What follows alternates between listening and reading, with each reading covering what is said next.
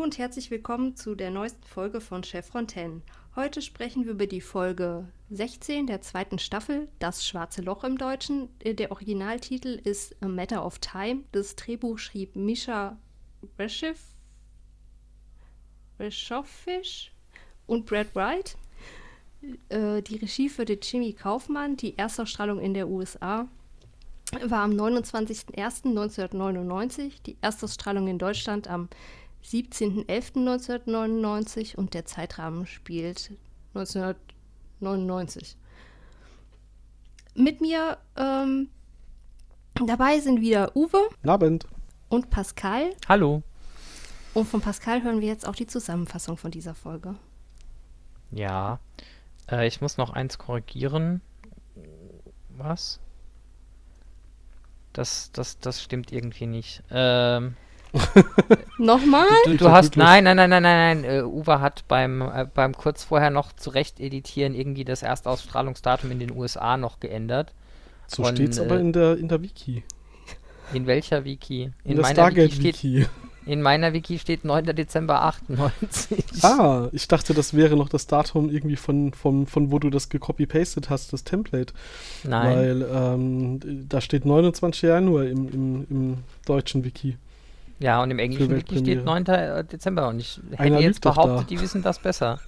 Wahrscheinlich, okay. ja. Das äh, würde ich jetzt auch mal so annehmen, das stimmt. Gut, wir, wir, wir, wir, wir lassen das einfach so und äh, akzeptieren. Ende oder Anfang 98, 99. So um genau. die Kante, Ende der 90er, das muss reichen. äh, genau. Ja, ja. Zusammenfassend, wie gesagt, man weiß bei der Folge sowieso nicht so genau, wann sie spielt, aus offensichtlichen Gründen, äh, wie wir gleich erfahren werden. Äh, eine einleitende Animation zu Beginn der Folge zeigt die Entstehung eines schwarzen Lochs und einen Planeten in der Umlaufbahn. Auf dem Planeten selbst sieht man, seltsam verlangsamt, ein SG-Team in Panik Richtung Gate rennen. Im Stargate Center erhält man bei einem eingehenden Wurmloch zwar ein Signal, es passt aber zu keinem bekannten GDO-Code. Während darüber spekuliert wird, um welches Team es sich handeln könnte und ob es eventuell das Team ist, mit dem Daniel unterwegs ist, um Ausgrabungen zu tätigen, hat Carter eine Idee. Dadurch, dass man das Signal beschleunigt, ergibt es plötzlich Sinn. Es ist der GDO-Code von SG10, aber stark verlangsamt. Man öffnet also die Iris, bevor das Team aber durchkommen kann, bricht die Verbindung ab. O'Neill verlangt direkt, SG1 zu einer Rettungsmission zu schicken. Hammond möchte jedoch erst Aufklärung betreiben. Schnell stellt sich heraus, dass das eine weise Idee war. Die Melb-Kamera zeigt, nach erneuter Korrektur für niedrige Übertragungsrate, SG10 fast eingefroren, während am Himmel hinter ihnen ein schwarzes Loch zu sehen ist. Das Gravitationsfeld des Schwarzen Lochs verursacht eine Zeitdilatation, die es dem Team unmöglich macht, durch das Gate zu gehen. Schweren Herzens entscheidet Hammond, die Verbindung abzubrechen und das Team verloren zu geben, als das nächste Problem auftritt. Das Gate lässt sich nicht abschalten. In diesem Moment trifft auf der Oberfläche ein Spezialkommando ein. Seit vier Stunden ist die Kommunikation mit der Basis abgebrochen. Der wachhabende Soldat am Lüftungsschacht meldet, dass auch davor die Leute in der Basis am Radio seltsam klangen, langsam und als wäre am Radio die Batterie leer. In der Zwischenzeit versucht man unten alles, um das Gate auszuschalten. Beim Versuch, die Hauptsicherungen abzuschalten, werden dabei allerdings Seiler und Tiaik verletzt. Hammond erreicht über sein rotes Telefon nicht den Präsidenten oder sonst jemanden Allgemein stellt man fest, dass jeglicher Kontakt mit den Ebenen über Ebene 24 abgebrochen ist. Hammond macht sich auf den Weg zum Aufzug, um auf der Eingangsebene ein weiteres sicheres Telefon zu finden.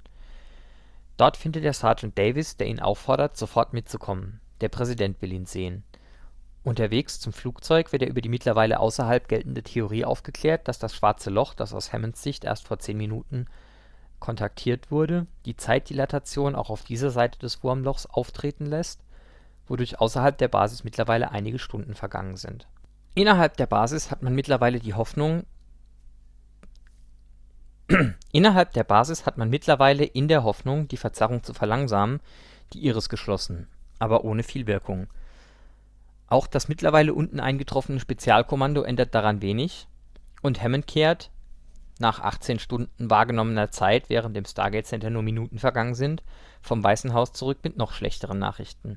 Die Teams auf der Oberfläche haben in Simulationen festgestellt, dass über kurz oder lang das Wurmloch und das dadurch expandierende Gravitationsfeld erst die Basis und danach Stück für Stück den ganzen Planeten durch das Wurmloch ziehen würde. Entsprechend muss die Basis evakuiert und das Gate gesprengt werden.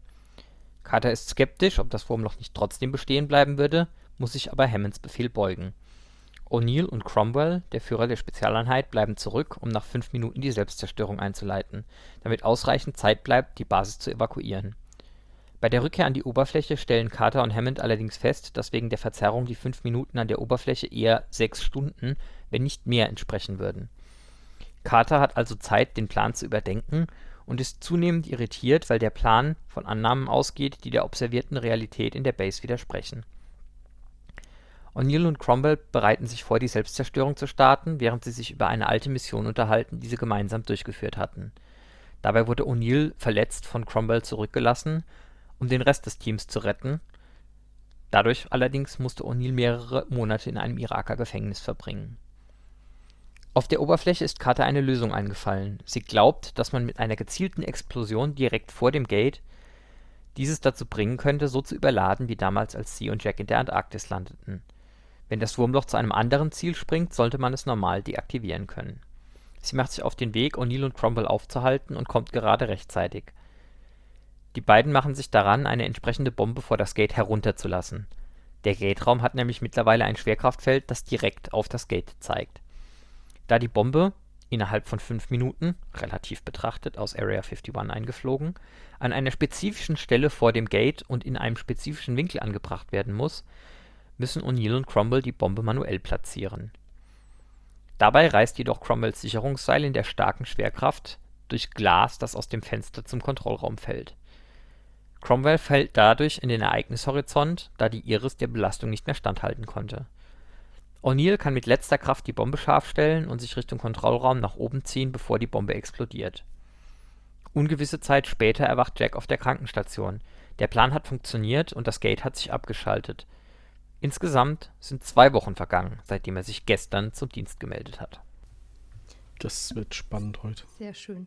Äh, bevor wir jetzt dann uns reinstürzen, ähm, ich habe nochmal nachgeguckt, die US-Ausstrahlung war am 29.01.99 und die UK-Ausstrahlung war am 9.12.98.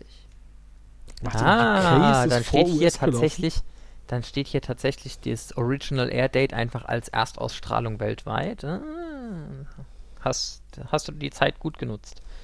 Ja. Interessant, ja, da steht in der deutschen steht nämlich nicht US-Premiere, sondern Weltpremiere und das ist ja dann falsch. Ja, pass auf, was das wahrscheinlich ist, ist der gleiche Effekt, warum wir, äh, das haben wir letztes Mal schon gesagt, hier diese Folge andersrum besprechen, als sie in manchen Reihenfolgen ja. steht. Wahrscheinlich ist der Punkt, dass das in Großbritannien, weil das ja zu Europa gehört, als letzte Folge vor Weihnachten gesendet wurde und in USA als erste Folge nach Weihnachten.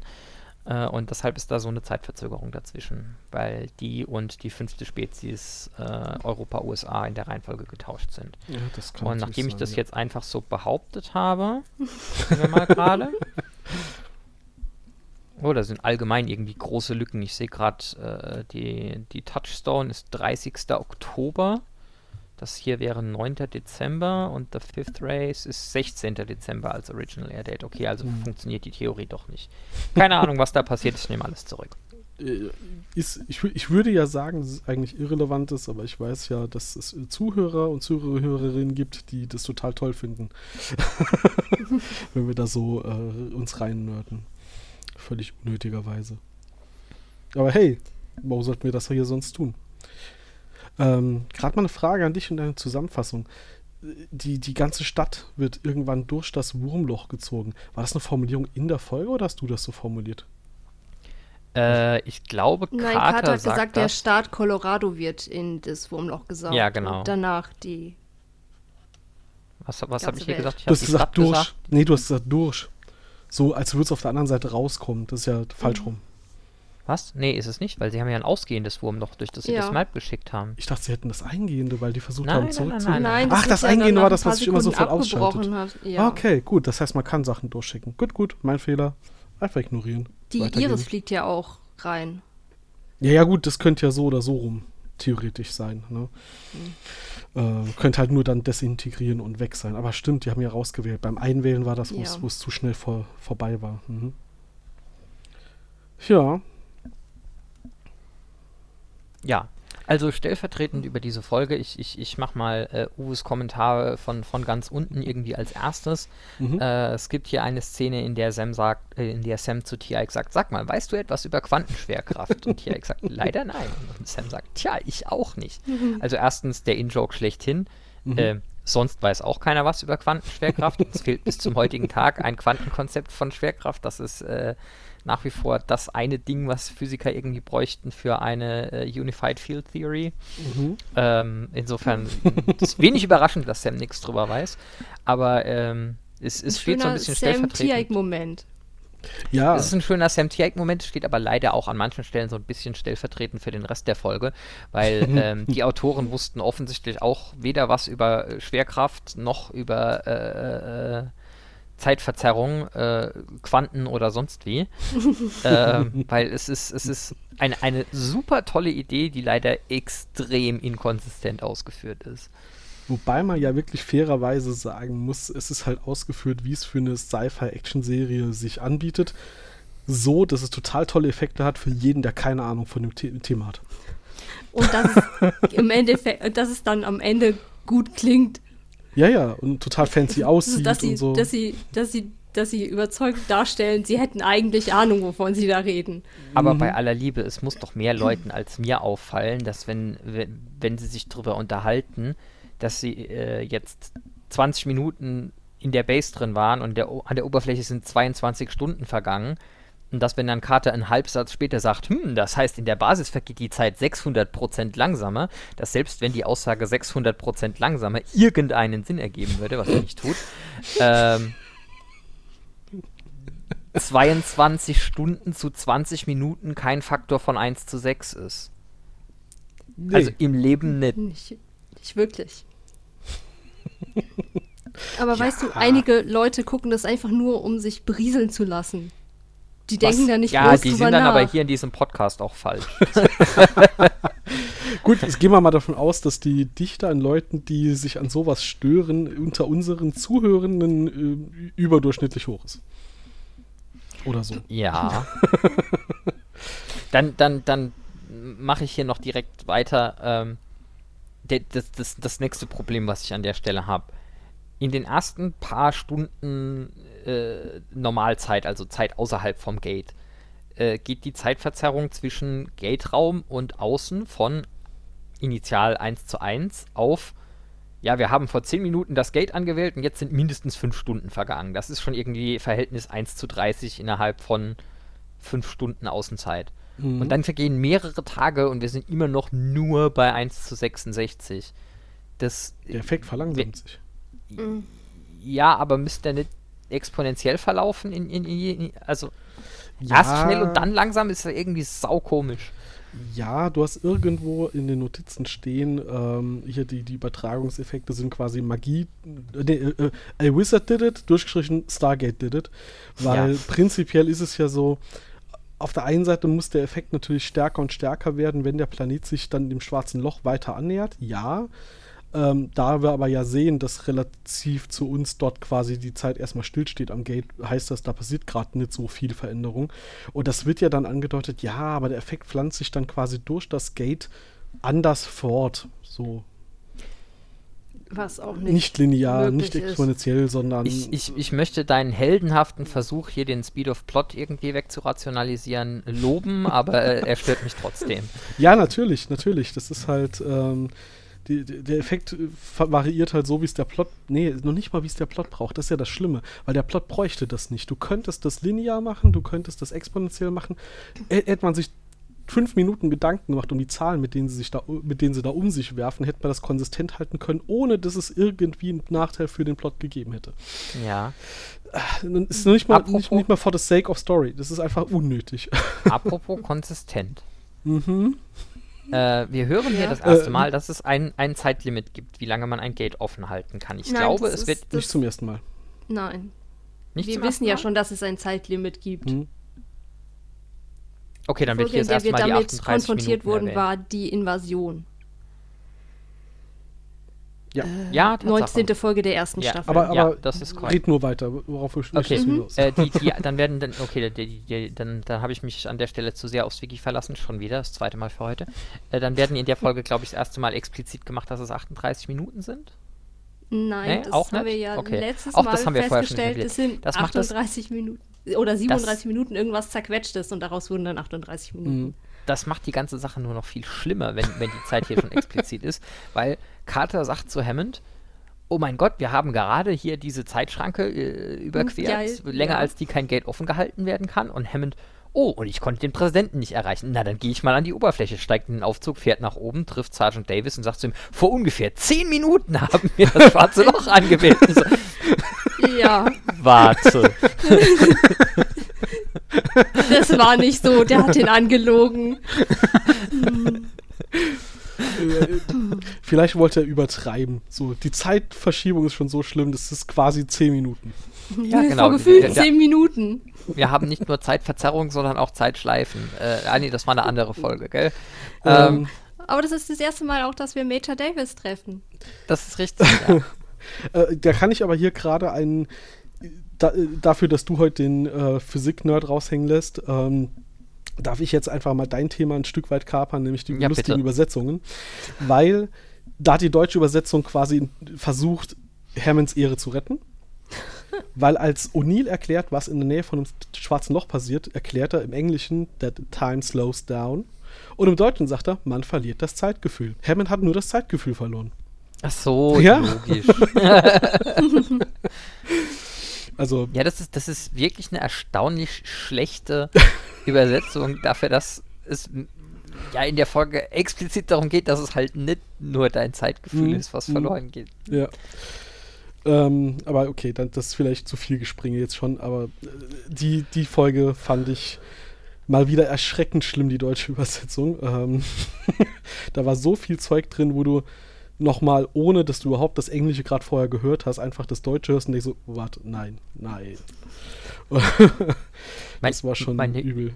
meine übliche Beschwerde mit dem Titel greift auch schon wieder, ne? Matter Ja. of Time. Wo wäre das Problem gewesen, einfach eine Frage der Zeit zu übersetzen? Wie es übrigens auch quasi jede andere Sprache außer dem Deutschen gemacht hat. Aus Prinzip.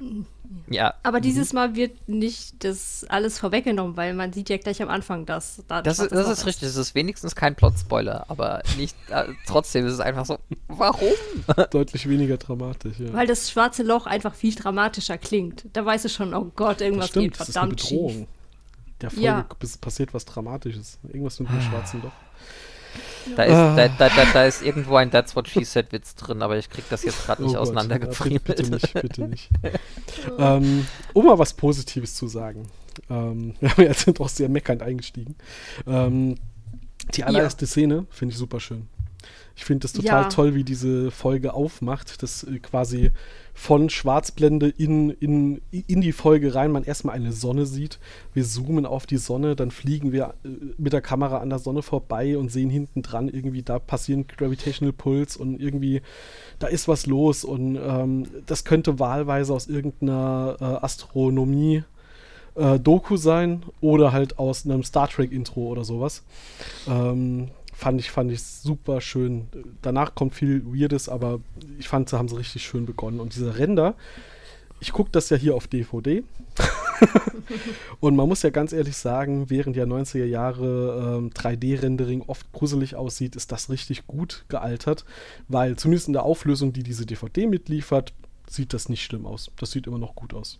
Für Ende der 90er ist das richtig, richtig gute. CGI-Qualität, das muss man Ja. schon sagen. Ja, und auch das Binärsystem äh, ist, ist sehr schön dargestellt. Mhm. Es ist so ein großer, äh, so eine große Sonne und eine kleine Sonne und so eine Brücke zwischen denen, weil die größere Sonne die Materie aus der kleineren Sonne sich, äh, sich rauszieht und sowas. Ja. Äh, ich muss auch, ich muss jetzt auch mal, äh, nachdem ich jetzt die ganze Zeit hier am Nageln bin und noch irgendwie eine, eine lange, lange Liste an, an Nagelei habe, äh, dafür, dass die, das Ich hoffe, ihr habt euch alle auf Überlänge eingestellt. Das Ja, kostet auch natürlich. nicht Dann extra. müssen die Leute es ist immer Überlänge. Ja. Wir haben, wir haben immer ein schwarzes Loch auf der anderen Seite dieses Podcasts und dass unsere Zeit verschwindet. Ähm, es ist absolut eigentlich eine meiner, meiner Lieblingsfolgen von Ja. Stargate, weil die, die Story und das Konzept allein ist großartig. Ist so sie Sci-Fi, spielen, ne? ja, sie spielen auch an, an super vielen Stellen richtig, richtig gut mit diesem Konzept von, ja, wir gehen jetzt mal kurz die Treppe hoch und dann äh, zwei Stunden machen wir irgendwie Zeug und dann drei Minuten, nachdem wir los sind, kommen wir wieder zurück. Also es wird einfach so viel ausgeschlachtet wie geht und für maximalen Effekt und das ist einfach richtig, richtig super. Ich könnte mich jedes Mal bekringeln, wenn äh, O'Neill ähm, offensichtlich mit dem Hintergrundgedanken, ich dachte, sie wären nur auf dem Klo gewesen, zu Hammond sagt, ich dachte, sie wären nur telefonieren gewesen. Ja, ich dachte, sie war nur telefonieren. Ja, der, Ja. War, der war gut. Ja, ich war Ja, ich also- komme direkt aus Washington. Wir haben da die ganze Nacht beraten. Ich dachte, sie war nur kurz telefonieren, Sir. Ja. Ja, ja, wir fliegen eine Bombe, hast du ja in der Zusammenfassung, wir fliegen Ja. eine Bombe aus Area 51 ein, dauert Ja, zum die Glück müsste je, also, ist, ist jedes, quasi jede schon Minute da, sein. Ähm, ja, also ich meine, die Übersetzungsfaktoren, die haben sie völlig versemmelt, aber dieses komplette Spiel von wir gehen jetzt mal hoch, wir gehen jetzt mal runter und Carter, die halt auch sagt, ich muss nach oben, ich muss an die Oberfläche. Habe ich Ähm, mehr Zeit. Genau, das sagt sie noch nicht mal explizit, aber es ist dir als Zuschauer dann halt auch schon klar, warum sie das will. Und dann kann sie da oben in Ruhe eine Lösung finden, ähm, ohne dass ihr im wahrsten Sinne die Zeit wegläuft. Ne? Erzählungsstrukturtechnisch übrigens auch mal ein sehr plausibler Grund, Sylar eine zu verpassen, weil die Tatsache, dass Sylar und Tiaik einfach relativ schnell wieder heilen, ist ja auch ein Effekt von dieser Zeitverzerrung. Tiaik sagt ja am Schluss auch zu O'Neill, äh, als der zu ihm meint, ja, du siehst verdammt viel besser aus als beim letzten Mal. Äh, ja, sind ja auch mehrere schon Tage mehrere Zeit. Wochen. Ja, genau. Mhm, das stimmt. Nee, also es ist eine super Story, leider, wie gesagt, für, für äh, selbst für Leute, die irgendwie nur so einen äh, äh, Grundkurs Physik an, in, in der Schule genommen haben, äh, sind so ein paar Dinge drin, die ähm, nicht so gut sind.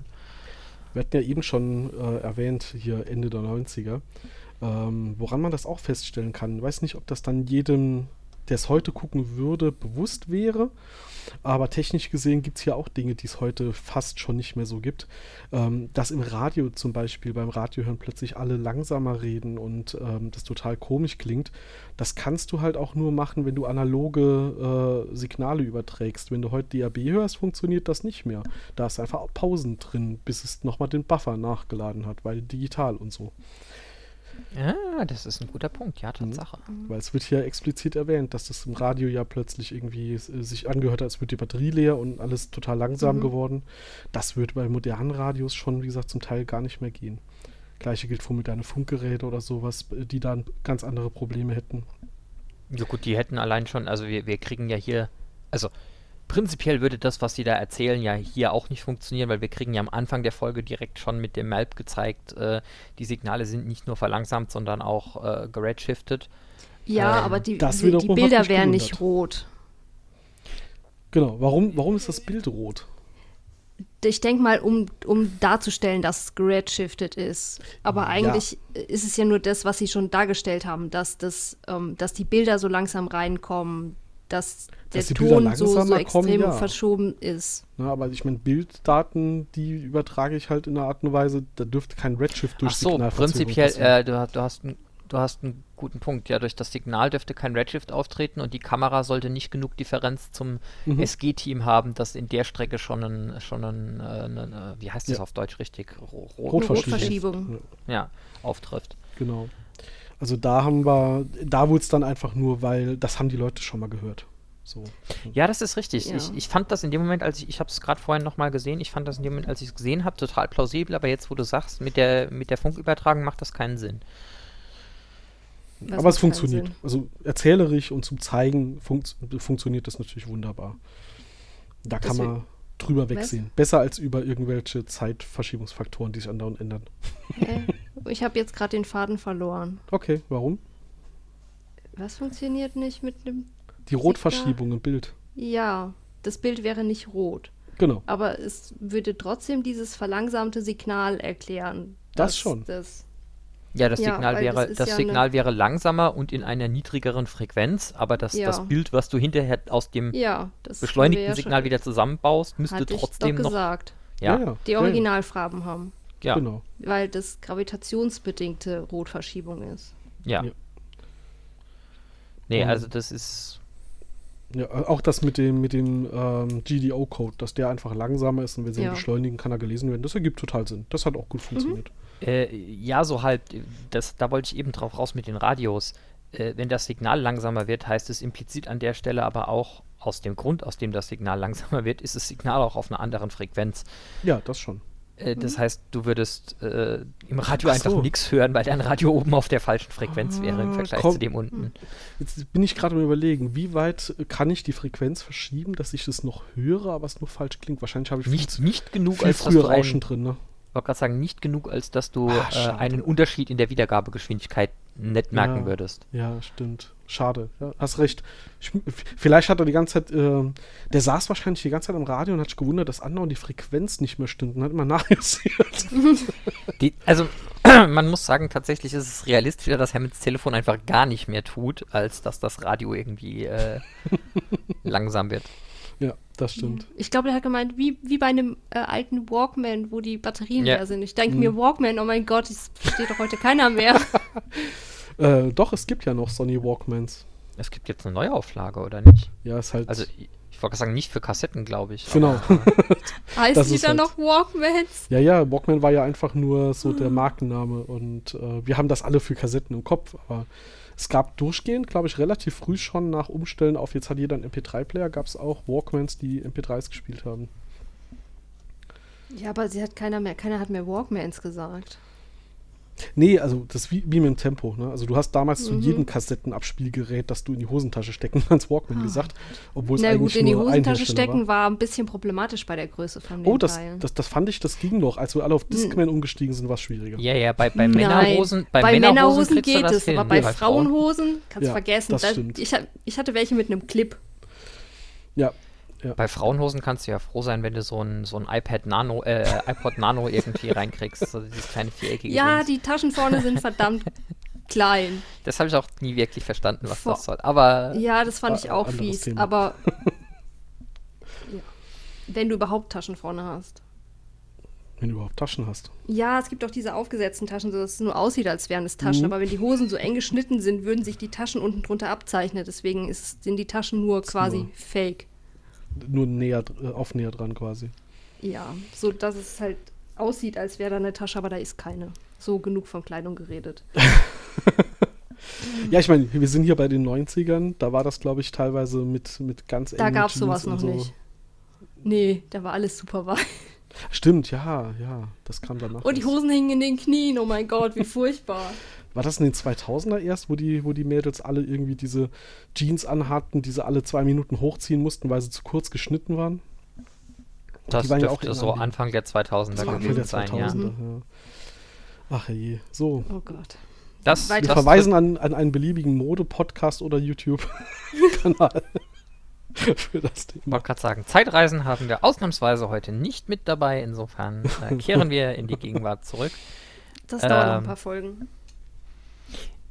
Wo, wo, irgendwie hatten wir es jetzt gerade von, von Redshift und, Mhm. und dem, dem Mhm. Videosignal, was da dran halt auch noch bemerkenswert ist. Sie kriegen irgendwie in sechs Minuten elf Frames Video. Das ist Mhm. irgendwie ein Faktor von größer als 300 zu 1, aber gut, okay, der kann natürlich noch durch das Gate noch viel größer sein als das, was dann durchsickert hinterher, meinetwegen. Mhm. Ähm, und dann sagt Hammond, ja, und dann drehen Sie doch mal, nee, Carter sagt, ja, dann dreht doch mal die Map-Kamera, dass wir sehen, was da los ist. Und er bewegt den Joystick und die Kamera dreht sich einfach sofort. Wir lernen also, wenn jemand die Map-Kamera positioniert, aus dem Weg gehen, weil das gibt einen Überschallknall normalerweise. Hat er die gedreht oder hat er nur rausgezoomt? Nein, der hat nur nee, er hat- rausgezoomt. Genau. Nein, nein, nein, er hat die Kamera auch gewinkelt, weil du siehst Echt? nämlich, dass erst im, im, nächsten, im nächsten Bild was aufgebaut wird. Du siehst ja äh, in der Animation, wie das nächste Bild Zeile für Zeile Mhm. aufgebaut wird, weil es so langsam Mhm. reinkommt und du siehst beim, beim Umswitchen, auch geändert.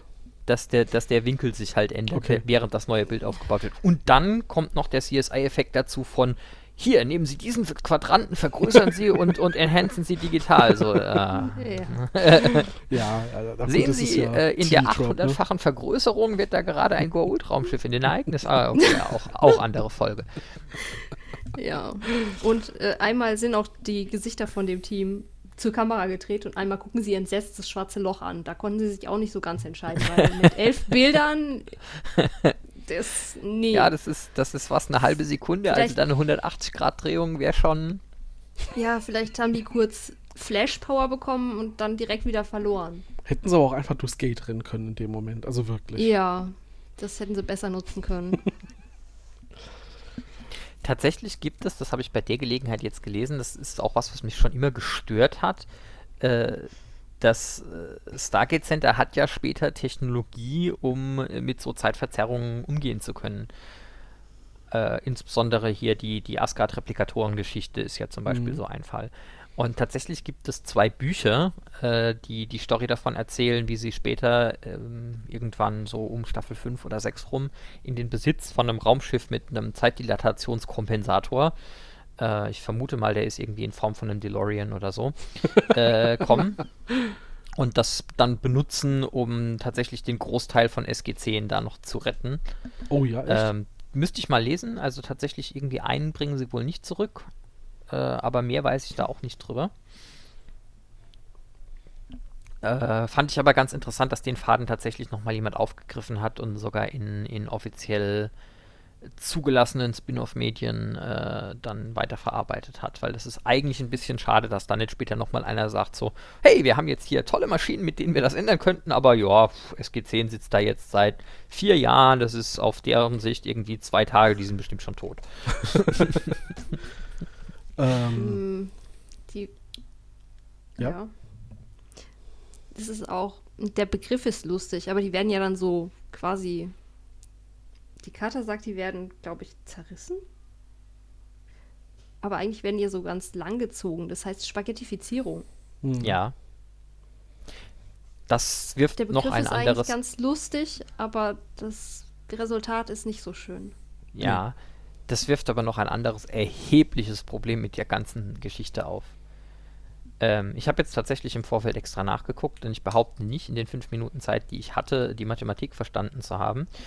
Ähm, aber mein, mein erster Gedanke war der, erstens, wenn ich jetzt äh, hier äh, in unserem Sonnensystem hingehe und die, die Sonne einfach durch ein schwarzes Loch gleicher Masse ersetze, dann passiert uns erstmal gar nichts, außer dass dunkel wird, weil die, die resultierende Schwerkraft, die bei uns ankommt, ist prinzipiell dieselbe. Also wir werden da nicht irgendwie in das schwarze Loch reingezogen oder sonst Mhm. irgendwas. Äh, was ich jetzt nachgeguckt habe, äh, ich behaupte auch, die Zeitdilatation wäre nicht so extrem, wie, wie man erwarten sollte. Ich habe aber nachgeguckt und Schwerkraft fällt mit 1 durch Ab Abstand zum Quadrat und Zeitdilatation wohl nur mit 1 durch Abstand. Wie gesagt, nicht ganz sicher, was die Mathematik dahinter ist, aber tatsächlich reicht die weiter raus als, die, als das Schwerkraftfeld. Es könnte also sein, äh, dass wir Zeitdilatationen erreichen, aber selbst dann müsste das, das Schwerkraftfeld, was die verursacht, irgendwie immer noch die mehrfache Stärke der, der Planetenoberfläche haben. Was heißt, dann haben die sowieso ein Problem, weil dann laufen sie halt nicht mehr zum Gate, sondern sie fliegen halt hoch in den Himmel. ähm, ja, das ist halt äh, schwierig. Ähm, zumindest das, Das, mit fand ich auch sehr merkwürdig, als die ähm, die Schwerkraft am, an der Iris gemessen haben und Sergeant Seiler? Nee. Sergeant Simmons. Simmons, ja. Ja. Äh, steht da und, und er hält sein Gerät da dran und meint, ja, das ist äh, siebenfach, äh, siebenfache G. Und ich denke, der steht da noch bei 7G auf nein, nein, er hat der gesagt Rampe 7G an der Iris. Also es könnten irgendwie da, wo er steht, und nur drei Millimeter oder so. ja. Wieso klebt der nicht an der Iris? Hm. gehört habe, ist 7G. Ja. Damit dürfte das dann mit einem Date mit Carter dann auch flach fallen. Ah, da bekommt das Wort Flachlegen nochmal eine ganz neue Bedeutung. Oh, der, der war jetzt. Nee. Ja, ich weiß, das war jetzt ein Flach. Schäm dich. Alles gut.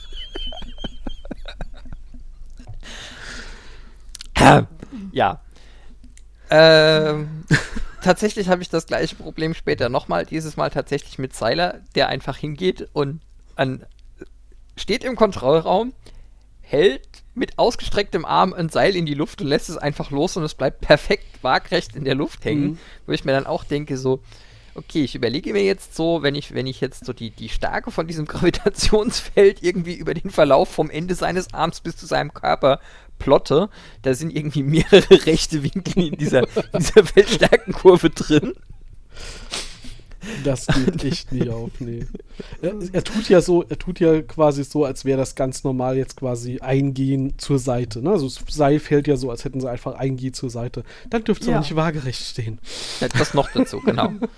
so, damit es annähernd waagerecht steht, brauchst du wirklich ein Vielfaches und das, nee, das gibt Ja, und nicht. dann hätten, dann, dann hätten O'Neill und äh, Cromwell irgendwie später, also es ist sowieso schon lächerlich, dass sie sich irgendwie super krass abmühen, sich da an diesen Seilen runterzulassen, geschweige denn hinterher wieder hochzuziehen. Und dass dieses kleine Bröckchen Glas dann auf einmal schwer genug ist, um das Seil durchzuschneiden. Aber wenn du dann noch drüber nachdenkst, dass die sich da irgendwie mit Muskelkraft ja irgendwie absichern müssen, mhm. wenn das Bröckchen Glas schwer genug ist, um das Seil durchzuschneiden, mhm. wird das irgendwie so laufen, okay, wir lassen ihn jetzt runter. ja.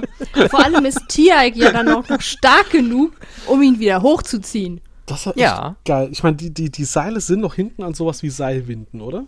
Ja. Aber Tier, ich glaube. Tiak hat die, die, Muskelmasse dafür. Der zieht den jetzt ja. wieder da raus. Ja, ja hallo, Tiak hebt irgendwie 500 Kilo. Also äh, O'Neill gegen dreifache Schwerkraft oder so, keine Ahnung.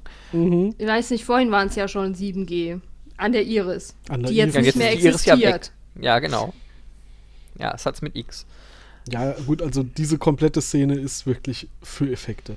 Erstens, mhm. warum zur Hölle? Die, die, haben, die, haben, die haben zwei Glasscheiben, die rausgebrochen sind, einfach nur durch Gravitation. Da kann man sich mal vorstellen, wie viel G da irgendwie wirken muss, damit diese Panzerglasscheiben, die sie ja inzwischen oh. da haben müssten, rausbrechen. Nicht ne? so viel. Panzerglas ist doch schwer und die Leute, die 30 Zentimeter hinter dem Panzerglas standen, haben doch die nichts davon mitgekriegt. Nicht. Genau. Der Stuhl rollt auch später nur so langsam darüber. Trotzdem Aber seilen sie dort zwei Leute. nichts angezogen. Genau. Die, die, das Gravitationsfeld, das endet genau an der Glasscheibe. Ja, mhm. stimmt, das Mikro das oder so wird nicht mit durchgezogen. Nee. Ne? Mhm. Und sie seilen dann zwei Leute ab durch diese zwei offenen Scheiben, ohne auf die Idee zu kommen, dass man vorher die anderen Glasscheiben vielleicht besser entfernen sollte. Nein, nein, ja, die halten natürlich. Die sind, die sind alle nicht so helle, weißt du, nachdem sie jetzt zwischen zwischen irgendwie einer Dreiviertelstunde und mehreren Tagen damit zugebracht haben, sich damit auseinanderzusetzen, dass ja Zeitverzerrung ist zwischen oben und unten, sagt Carter O'Neill, fünf Minuten, denkt dran und geht weg und kommt mhm. dann oben an und sagt so, ah ja, habe ich gar nicht drüber nachgedacht, ist dann ja hier oben viel länger.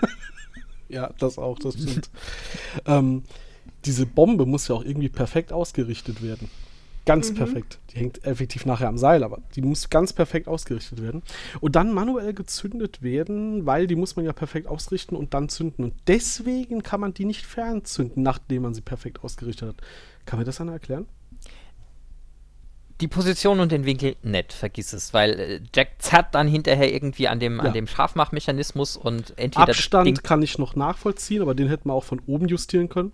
Den kannst du mit einer Seilwinde einfach justieren. Mhm. Und äh, ich, ich, ich, vermute mal, auch 1998 gab es irgendwie schon Laserentfernungsmesser, zumindest mhm. fürs Militär. Ähm, das Einzige, was ich vielleicht noch gelten lasse, ist, äh, wir wissen nicht, wie stark das Zeitverzerrungsgefälle ist und deshalb muss jemand unten den, den Timer aktivieren.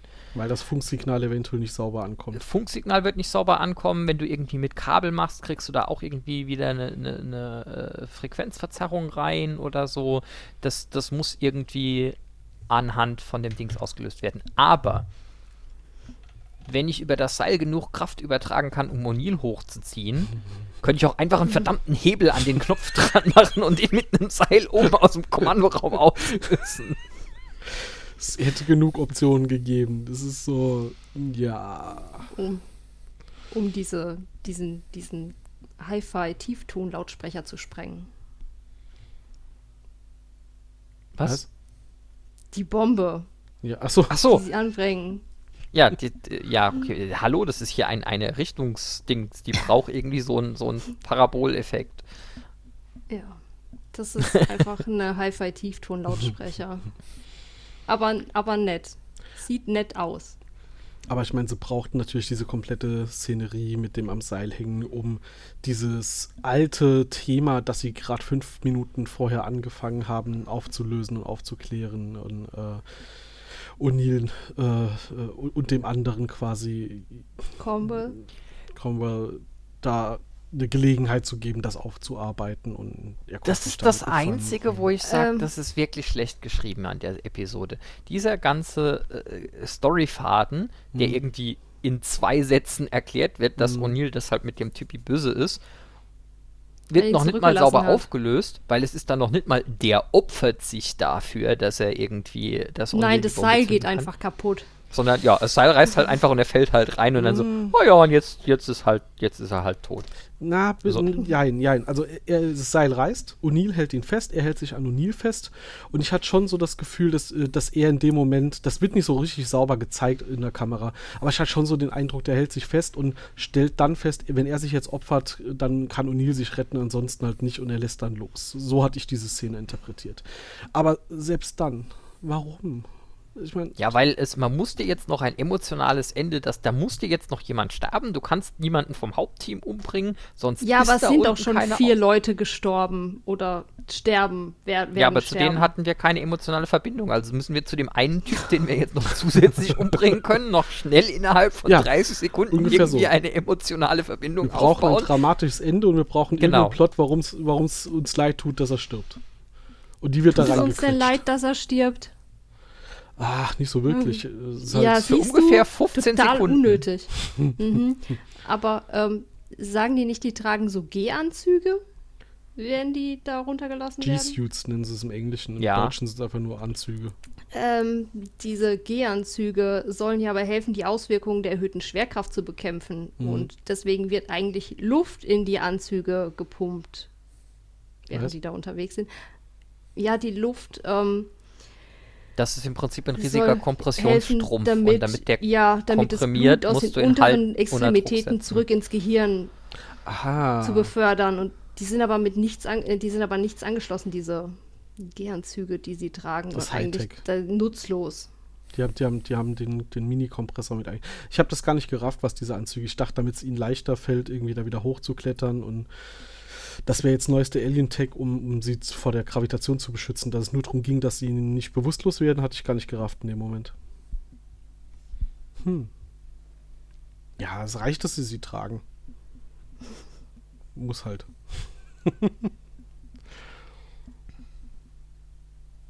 Ich glaube, das ist eine Folge, wo man wirklich nochmal drauf hinweisen muss. Du hast eben schon gesagt, eigentlich ist die Folge echt gut. Ja, auch Es wenn sie halt- viele Probleme Genau, hat. sie ist, sie, sie, sie ist auf einem Level anstrengend, äh, die halt wirklich. Äh, sie ist auf einem Nerd-Level anstrengend, aber so ansonsten ist sie ganz geil. Ich glaube, es hilft an der Stelle auch, dass ich die einfach als Teenager das erste Mal gesehen habe. Wenn ich die heute Da das erste noch Mal nicht so sehen viel würde, hätte ich wahrscheinlich auch einfach andere Ansprüche dran. Wahrscheinlich. Ähm, wie gesagt, es ist, es ist halt an ein, an ein paar Stellen, wo ich einfach mittlerweile sage, ja, ich habe eigentlich an Stargate in vielerlei Hinsicht halt höhere Anforderungen, was das Technobabble angeht, als an äh, Star Trek oder so. Äh, und in vielen, vielen Folgen gibt sich auch Stargate die Mühe, dass es halt nicht einfach nur mit, oh, wir kehren die Polarität umgetan ist, auch wenn genau das tatsächlich in mindestens einer Folge auch vorkommt. Ähm, aber das muss vorkommen. Das ist, das ist äh, Tradition. Ja, also ich, ins, insbesondere kommt es sogar in mehr als einer vor. Ich glaube nämlich, Rodney macht sich in Atlantis mehrfach drüber lustig, dass man ja nicht einfach die Polarität Mhm. umkehren könnte und erwarten könnte, dass das was bringt. Mhm. Ja, äh, und, und, und hier ist es halt wirklich. Wie gesagt, das, das initiale Konzept ist, ist halbwegs okay, wie, wie gesagt, mit den offensichtlichen Ausnahmen von eigentlich müsste man SG-10 irgendwie in den Himmel saugen, aber okay. Äh, das, das kann ich noch Naja, als. so nah sind die noch nicht am, am Loch, am schwarzen Ja, Loch dann dürfen dran, sie aber nicht so, so stark verlangsamt sein. Also entweder oder irgendwie. Hm, warte mal. Egal wie groß die Gravitationsquelle in der Nähe des Planeten ist, das saugt ja nicht die Menschen von dem Planeten. Die Gravitationsquelle saugt ja den Planeten an und beschleunigt das alles in Richtung des schwarzen Lochs. Und trotzdem hast du ja deine Haftung am Boden durch die Gravitation, die du und der Planet aufeinander auswirkt. Davon ausgehend, dass du halt jetzt nicht einen riesen Unterschied hast zwischen deinen Füßen und dem Boden darunter schon, was das Gefälle der G-Kraft angeht. Aber so prinzipiell Zwei Nerd-Gummipunkte für dich, ja, jetzt Juhu. wo du sagst. äh, ja, man nehme alles zurück, was ich eben behauptet habe. Äh, auch gerade es erst behauptet das. Gegenteil. Ja. es, es, ist natürlich in der Tat so, dass der, der komplette Planet als ein, ein System zählt und die, mhm. die Schwerkraft mhm. zusätzlich zum Dings ist und die alle gleich beschleunigt werden. Ja. Äh, und wahrscheinlich sind sie in der Tat nicht nah genug am Ereignishorizont, als dass da jetzt großartig schon Gezeitenkräfte von einer Seite des Planeten zur anderen, geschweige denn von den Füßen zum Kopf auftreten würden. Also, also sie könnten gesagt, schon noch zum Gate laufen, wenn sie schnell genug wären. So. Okay, also die initiale Idee taugt bei genauerem Hinsehen sogar noch mehr, als man meinen sollte. Aber die praktische Ausführung ist etwas zu effektheischend. Ich hoffe, ich hoffe, falls Leute mit Physikverständnis uns zuhören, haben sie bis hierher gehört, bevor sie kommentieren. Das, das werden wir merken. Ja. Schön. Äh, noch was zu der Bombe. Mhm. Wenn der Timer eingestellt wird, ähm, dann zeigt der irgendwie zwei Minuten an und später sieht man dann 20 Sekunden. Habt ihr das gesehen? Ja, haben die, haben die in der Bombe vielleicht auch so einen DeLorean-Zeitdilatationskompensator? äh, äh, ja, das ist irgendwie all, allgemein ist das, das ist irgendwie so ein Fall um, von. Um 180 Grad gedreht. Das ah, Bild. das mhm. könnte natürlich sein, ja. Ja. Und dieser 20 Sekunden Countdown der Bombe würde auch 51 Sekunden dauern und die letzten drei Sekunden würden, wären 12 Sekunden lang. Ja, Ausnahme, wie gesagt, ausnahmsweise haben sie einen guten Grund dafür, dass so ein Countdown quasi beliebig lange dauern kann. Es ist immer die Frage, von wo aus du ihn betrachtest. Ja, das stimmt. Der Drama-Countdown. Ich muss auch sagen, ich, ich finde an der Stelle O'Neills Spruch sehr schön, nachdem Carter irgendwie im Laufe dieser Episode äh, ungefähr 15 Mal relatively speaking sagt. Äh, und dann O'Neill irgendwann kommt und sagt, ja, ihre Relativität bereitet mir echt Kopfschmerzen. Ähm, das ja. kann ich gut nachvollziehen. Es, es, wird auf Dauer etwas anstrengend. Mhm. Gut. Ja. Ha haben wir das Physikgejammer so langsam durch? warte, warte, warte. Ich, ich, ich, ich gucke guck meine Liste durch. durch. Ja. Also ich habe noch, ich habe noch ein äh, Elektrik-Dings, mhm. was wahrscheinlich irgendwie auch eigentlich auf äh, Physik rausläuft. Ähm, mhm. O'Neill und Seiler gehen runter an den Sicherungsschrank. Mhm. Und dann legen sie die Sicherungen um. Mhm. Dann dauert es irgendwie fünf Sekunden und dann werden sie geschockt. Jetzt sei mal dahingestellt, dass es fünf Sekunden dauert, was irgendwie schon fragwürdig ist. Aber dann kriegen sie beide was ab. Seiler ein bisschen mehr als O'Neill. O'Neill krümmt sich vor Schmerzen, nimmt seine Hand und legt sie auf den Sicherungsschrank nochmal extra drauf, nach dem Motto, das hat mir noch nicht gelangt, mehr davon. und da dachte ja. ich mir so, die haben auch nur gesagt gekriegt, okay, ihr werdet jetzt von irgendwas getroffen, schauspielert mal, dass ihr unter Schmerzen zu Boden geht. Und hinterher hat irgendjemand die Special Effects mit den, mit den Elektrobögen eingefügt. Du, du meinst so ähnlich wie das Pew Pew Pew bei den Set Hill? Ja. das nicht immer passt. Ja, aber ich meine, ähm, vielleicht hat sich O'Neill auch nur gedacht, na gut, Seiler liegt da, jetzt kann mir nichts mehr passieren. Der ich mein, äh, das Seiler ist der, der die Explosion verursacht. Das wäre jetzt klar, sehr meta. Vielleicht. Oh, ähm, ja, ein, eine, eine Anmerkung noch. Die größere Sonne wäre die Sonne, die zuerst zur Supernova geworden wäre, nicht die kleine. Schwarzes Loch. Ja, oh, ja, aber nee, zur Supernova und dann zu einem schwarzen mhm. Loch kollabiert. Also. Ja gut, dann ist das, dann ist das Ganze sowieso noch mehr Banane, weil ich bin ziemlich sicher, die Supernova die, hätte SG10 mitgekriegt. Dass die ja, passiert wäre. Die, hätten, die hätte wahrscheinlich auch die Atmosphäre gegrillt. Ja. Mhm. Also, äh, nee. ja, das ist dann die einfach hätten, so Die hätten die andere Probleme gehabt. Ja, ganz andere. ich wollte ja. gerade sagen, da kommen wir jetzt nochmal auf äh, ganz, ganz andere Dinge äh, zurück. Ähm, schön fand ich äh, übrigens noch so bei, bei Physik-Gejammer, ähm, ich meine, dass sie Gravitationswellen in einem Ausmaß haben, dass sie sie spüren können und wahrnehmen können. Naja, hm, schwierig. Andererseits in den 90er Jahren waren die auch noch eine unbewiesene Theorie und so haben sie hier schon aufgegriffen und inzwischen hat die Physik zumindest mal ihnen recht gegeben, dass sie gibt. Das ist ja auch schön.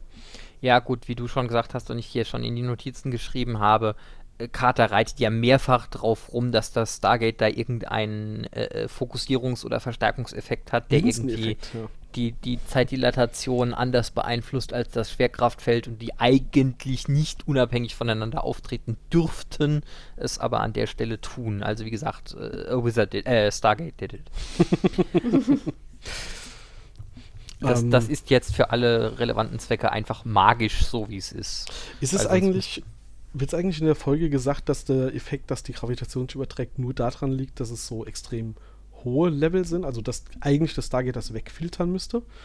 Weil ich frage mich, was ist denn eigentlich, wenn irgendwo so ein Stargate liegt? Sollte man nicht auch, wenn man dann so die Rampe hochgeht, auf Stargate zugeht, auf einmal nach vorne stolpern?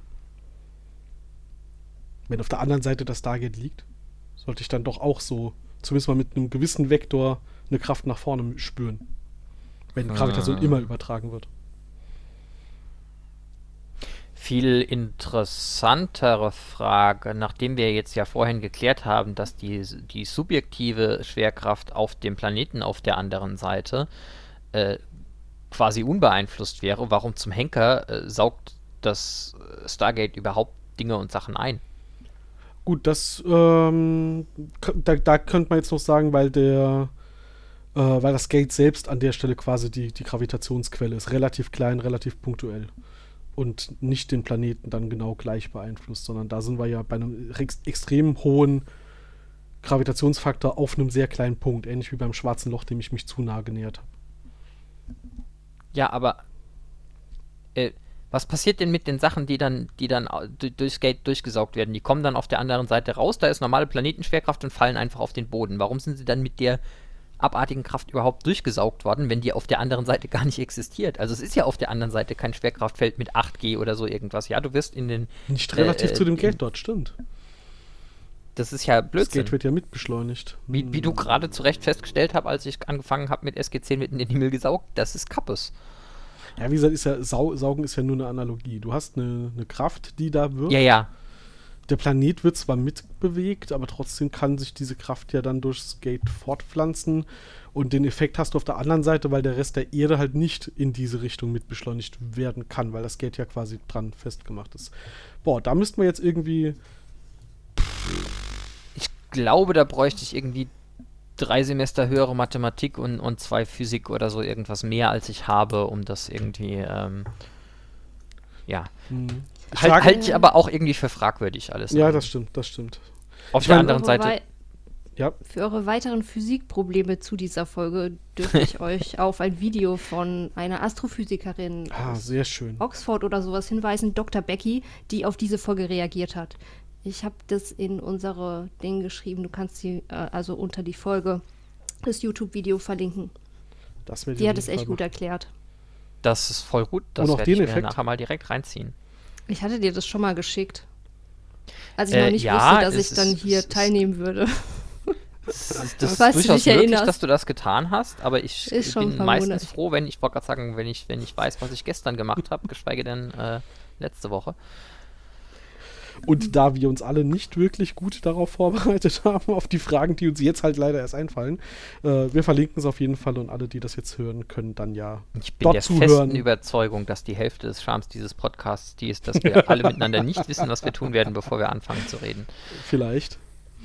Nee, den Link werden wir auf jeden Fall auch in die Shownotes packen und äh, ich werde mir auf jeden Fall mal noch im Nachgang auch angucken. Geht so eine halbe Stunde. Ja, das, das lohnt. Sowas lohnt Das ist wirklich sehr interessant. Die geht dann auch auf die ähm, dieses äh, binäre System ein, die ähm, Gravitationsrotverschiebung, ähm, diese Spaghettifizierung, Zeitdilatation, die ganzen Sachen behandelt sie in ihrem Thema, äh, in ihrem Video. Also falls wir euch man muss, man muss sagen, sie hat vorher noch nie Stargate gesehen. Mhm. Das hilft an der Stelle wahrscheinlich sogar eher, wenn du das von einer rein wissenschaftlichen Seite aus betrachten willst. Ja, auf jeden Fall. Ja, was jo. ich gerade am sagen lustigeren war, Teil. Ja. Wir äh, wollte gerade sagen, um jetzt die Physikdiskussion etwas abzukürzen, wir diskutieren immer noch über die Wechselwirkung von äh, erfundenen Wurmlöchern mit realer Physik und äh, an manchen Stellen ist tatsächlich vielleicht einfach dieses, das ist halt Magie. Ähm, die beste Erklärung, die wir kriegen werden, weil ich glaube, jetzt eine mittlere Dissertation zu schreiben über Dinge und Sachen, die in einem Film passieren, ist vielleicht nicht der beste Plan. Übrigens aber auch noch ein Hinweis dann an der Stelle zu, zu erfundene Wurmlöcher und sonst was. Ähm, in der Folge wird ganz am Anfang ähm, zufälligerweise das Thema auch aufgetan und äh, eine schöne Abgrenzung zu zum Beispiel Wurmlochnutzung in zum Beispiel Star Trek äh, ähm, gebracht. Während es Star Trek ja oft so ist, so die finden irgendwo ein Wurmloch und versuchen das in irgendeiner Form zu nutzen, wird hier, glaube ich, zum ersten Mal auch betont, die Stargates bauen wirklich Wurmlöcher auf, die kreieren sie. Weil O'Neill dann äh, Carter die Frage stellt, sind diese Wurmlöcher eigentlich immer da, durch die wir da gehen? Und äh, Carter erklärt dann, nein, äh, das ist erst, wenn wir anwählen, wird das etabliert und so weiter und so fort. Also da sind wir technisch sogar äh, nochmal einen Ticken weiter als so manch anderes Sci-Fi. Und konnten Wurmlöcher nicht nur nutzen, sondern eine sogar schöne erzeugen. Szene. Die ist wunderbar, ja. Ja, wenn sie so heimlich tun, ja, also guck, das ist so und so leise sprechen und so, dass es ja niemand außenrum mitkriegt, dass O'Neill gefragt hat. Ja, ja, ja. Und ich fand die Analogie, die die Carter Mit gewählt dem hat, mit Apfel? dem Apfel besser als Carter sie dann schlecht macht. War ja, das wird ja auch okay. oft mit diesem Blatt Papier Mhm. erklärt, aber diese Apfelgeschichte gefällt mir eigentlich besser. Ja, beim Blatt Papier haben uns die Tolaner ja schon gesagt, dass wir so naiv sind, wenn wir das glauben, dass das eine Analogie Mhm. ist, die passt. Ja. Ja. Ähm, ich habe ja eben schon, schon angefangen mit dem Thema lustige Goofs in der Übersetzung. So ein paar habe ich noch rausgeschrieben, die ich äh, witzig oder ärger ärgerlich fand. Ähm, einen fand ich einfach nur schade, weil O'Neill, ach, O'Neill, äh, der andere, Hammond, äh, fragt irgendwann, Oh, der andere. die, die unterhalten sich da halt gerade. Ähm, Nee, äh, äh, ähm, Hammond fragt halt im Deutschen, warum brechen sie denn den Einsatz nicht ab und redet über SG-10. Und im Englischen nutzt er die schöne Floskel, why don't they just gate out? Und äh, ich finde es schade, dass man da keine gute Lösung, das verwendet er öfter, ähm, to gate in, to gate out, ähm, halt da, da wurde halt das Gate inzwischen ein Verb, weil das ist für die so alltäglich, dass sie halt durch ein Stargate gehen, dass sich das einfach in der Sprache widerspiegelt und das fehlt leider im Deutschen. Finde ich eine super, super schöne Formulierung. Why don't they just gate out? Ähm, ja, ist im Deutschen aber auch schwieriger. Im Englischen kannst du halt auch fast alles einfach zu einem Verb machen. Das funktioniert im Deutschen so halt leider nicht, ohne dass es äh, gekünstelt wirkt. Du willst sagen, man kann im Deutschen nicht Sachen einfach verbifizieren.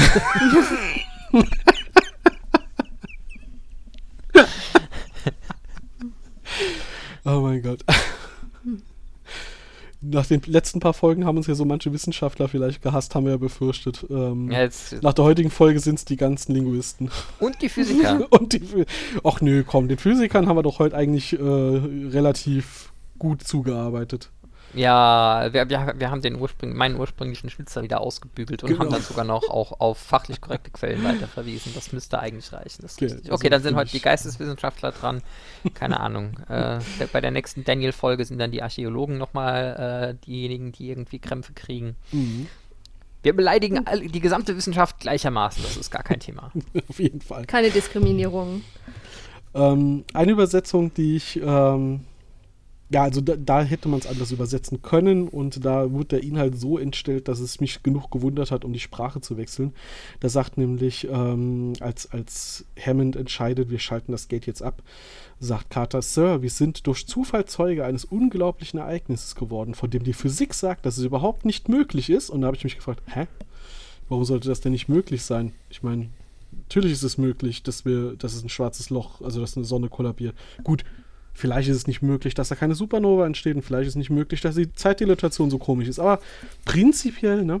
Und dann guckst du halt den englischen Text an und da ist halt Sir, by some fluke of Stargate Technology, sowieso schon viel schöner als durch Zufall, we are witnessing something that the laws of physics say we can't possibly witness. Also aus der Nähe, würde ich jetzt einfach mal ergänzen. Ja.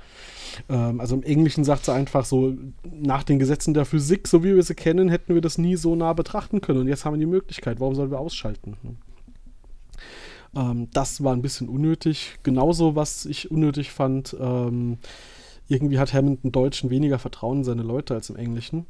Weil ähm, als dann der äh, ist das schon Seiler? Nee, äh, äh, Simmons? Nee, der kommt Das ist Simmons, glaube ich, ja. Der da sitzt. Auf jeden Fall, äh, als, als er das Gate abschalten soll, sagt er halt im Englischen, Sir, it won't disengage. Und Hammond sagt, try again. Und im Deutschen sagt er, das kann nicht sein. Also im Deutschen zweifelt er einfach mal an, so, du belügst mich doch. Keine Ahnung, was, was das sagen soll. Das, das kann Nein, nicht sein. Sie, da im Fenster, es läuft immer noch. Das, äh, try again, okay. Ich meine, da sagt Simmons dann halt auch, ja, ja habe ich schon. Ich bin ja nicht doof, ne? Aber finde ich ein bisschen besser als das kann nicht sein. Also ich finde die Floskel, das kann nicht sein, wenn man irgendwas nicht glauben kann, immer ein bisschen schwierig. Also, ja, aber, aber ich habe gerade gedrückt, doch, das kann sein. Offensichtlich ist es so. Ja, ja äh, ansonsten fand ich, äh, die, also ansonsten ist mir jetzt nichts Extremes aufgefallen. Am schlimmsten finde ich wirklich noch, dass aus Time Slows Down zu, äh, dann irgendwie im Deutschen man verliert das Zeitgefühl wurde, weil das, das macht einfach den, die komplette Aussage so kaputt. Das ist, äh, das hat mir wehgetan.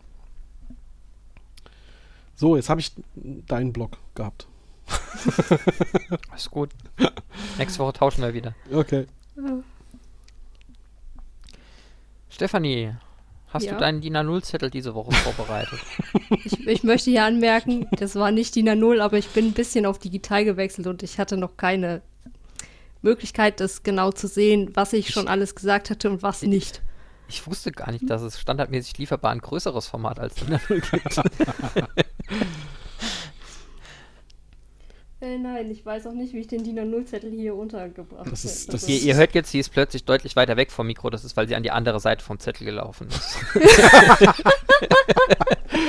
ja, Sie musste ein paar Schritte zurückgehen, um alles zu überblicken. Ne? ja.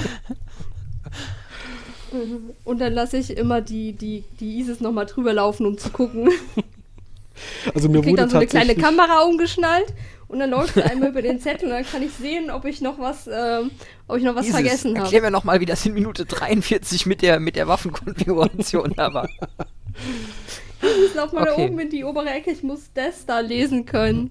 das, das Ding mit DIN A0 kam ja auch aus einem, einem Hörerkommentar und mir hat in der Zwischenzeit seit der letzten Folge äh, jemand auch, den ich persönlich getroffen habe, der uns hört, hallo Holm, ähm, hat, hat mich auch darauf hingewiesen, dass ähm, man das Gefühl hat, Stefanie hat echt massig äh, Notizen und äh, meine Oh These. ja, ich Genau. habe mich jetzt schon mittlerweile auf ein DIN A4-Blatt beschränkt und den Rest digital. Okay, Und es das- ist halt schwierig, da den Überblick zu behalten. Ja, also das, das war nämlich genau mein Punkt, dass ich gesagt habe, ja, sie hat die, die Notizen handschriftlich. Und ähm, da, da war dann irgendwie der Punkt auch, dass ich gesagt, also ich bin nicht auf die Null gekommen, sondern habe gesagt, ja, manchmal braucht sie kurz, das sind so kurze Sprechpausen, da muss sie blättern in ihre Notizen.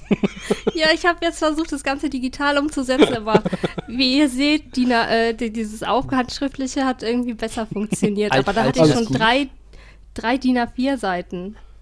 Äh, früher haben wir ja immer so Mathe-Klausuren an der Uni geschrieben und da durftest du ja immer ein DIN A4-Blatt mit äh, allem, was du da irgendwie von Hand draufgebracht hast. Also äh, Drucker durftest du nicht, aber alles, was du irgendwie mit Hand draufgeschrieben hast, Oh, ich kann sehr war klein zulässig. Ja, d- d- manche Leute haben das äh, so übertrieben, dass sie hingegangen sind und in, in drei verschiedenen Farben draufgeschrieben haben und dann noch äh, Filterfolien mit in die Klausur reingenommen haben, dass du halt immer zwei von den Farben irgendwie ausblockst und nur die eine siehst. ähm, das habe ich mir überlegt, das wäre vielleicht auch eine ganz gute Methode, wenn du Papier sparen willst. Ich habe letztens, fand ich äh, ganz witzig gesehen, jetzt, äh, äh, noch, noch mal so ein bisschen zu dem äh, Pseudowissenschaftsgelaber zurück. Ähm, da hatten, ich glaube, es war ein Mathelehrer, irgendwie gezeigt, so er hat Papierstreifen, weil er nicht das die Diskussion haben wollte mit wie groß ist denn der Notizzettel, den ihr mitbringen dürft, hat er Papierstreifen ausgegeben, die halt dummerweise relativ schmal und lang waren und hat gesagt, so hier, diese Zettel dürft ihr benutzen, ihr dürft die Vorderseite, ihr dürft eine Seite davon beschreiben, so viel wie ihr wollt und die dürft ihr verwenden. Und man kann sich jetzt fragen, warum er das eingeschränkt hat auf eine Seite und nicht einfach einen kleineren Zettel geholt hat, aber es ist geschenkt. Ähm, er hat dann ein YouTube-Video veröffentlicht, wo er gezeigt hat, dass äh, einer seiner Schüler halt leider zu intelligent war. Äh, der hat nämlich diesen Zettel geholt, auf beiden Seiten beschriftet und zu einem Möbiusband miteinander verklebt und hat gesagt, wieso ist nur eine Seite? und da muss ich sagen, Ah. es ging um Mittelstufe, Hut ab. Lassen, lassen wir gelten. Ja. La- Lassen wir gelten für reine Kreativität. Ja, ja, also da hätte ich als Lehrer gesagt, okay, wenn Ja. du das gerafft hast, dann hast du das verdient. ja. Stefanie, die obligatorische Frage, Frage dann. Bist du durch mit deinen Notizen? Natürlich noch nicht. Dachte ich mir. Ich habe insbesondere dieses Mal clevererweise gefragt, bevor ich meinen letzten Punkt hatte. Das heißt, ich kann nachher auch nochmal mit was anderem reinspringen. Oh, du willst das letzte Wort haben. Nee, nur, nur, nur dich nicht so lange monologisieren lassen. Dann hau mal raus. Okay, ja. Ähm, Colleen Cunningham in seiner Rolle als Major Davis, ähm, der hatte zunächst keine festen Synchronsprecher. In der Folge wurde er jetzt von Lutz Schnell synchronisiert. In der nächsten Folge, in der wir ihn sehen, wird er von Johannes Behrens äh, synchronisiert. Und in der darauf folgenden Folge von Nikolaus Böll. Und erst danach stand dann Johannes Behrens, den wir dann in der nächsten Folge hören, für die regelmäßige Synchronisation zur Verfügung. Okay, das äh, ist tatsächlich ein Aspekt, den ich überhaupt nicht auf dem Schirm hatte. Äh, Was, mich hat das furchtbar genervt, dass er am Anfang immer eine andere Stimme hatte. Ich habe immer das Problem, insbesondere wenn ich es schon mal auf Englisch gesehen habe, klingen für mich die deutschen Stimmen sowieso immer irgendwie falsch. Und deshalb ja, merke ich schwierig. ganz oft nicht, wenn der Synchronsprecher wechselt, außer es ist wirklich extrem drastisch. Ähm, wenn ich die Serie von vornherein komplett nur auf Deutsch gesehen habe, fällt es mir vielleicht so, noch so, sogar noch auf, aber auch nicht immer. Aber spätestens, wenn ich so eine grobe Ahnung habe, wie es im Original geklungen hat, bin ich dann komplett raus und denke mir immer so, hm, kriege ich nicht mit. Hm, dann, und äh, Major äh, Davis hat noch, noch dazu das Problem, ja. wenn du die Episoden in der Reihenfolge guckst, sind immer irgendwie zwei, drei Folgen Pause, bevor er das nächste Mal kommt. Ja, das nächste Mal sehen wir in der ersten Folge der dritten Staffel. In die Höhle der Löwen, äh, des Löwen Teil 2. Ähm, dann müssen wir nicht so arg traurig über Major Boyds Tod sein, weil den sehen wir ähm, wieder. Aber da ist er nicht Major Boyd, sondern Colonel Co Kirkland. Okay. Äh, dann ähm, Colonel Caldwell, also Marshall R.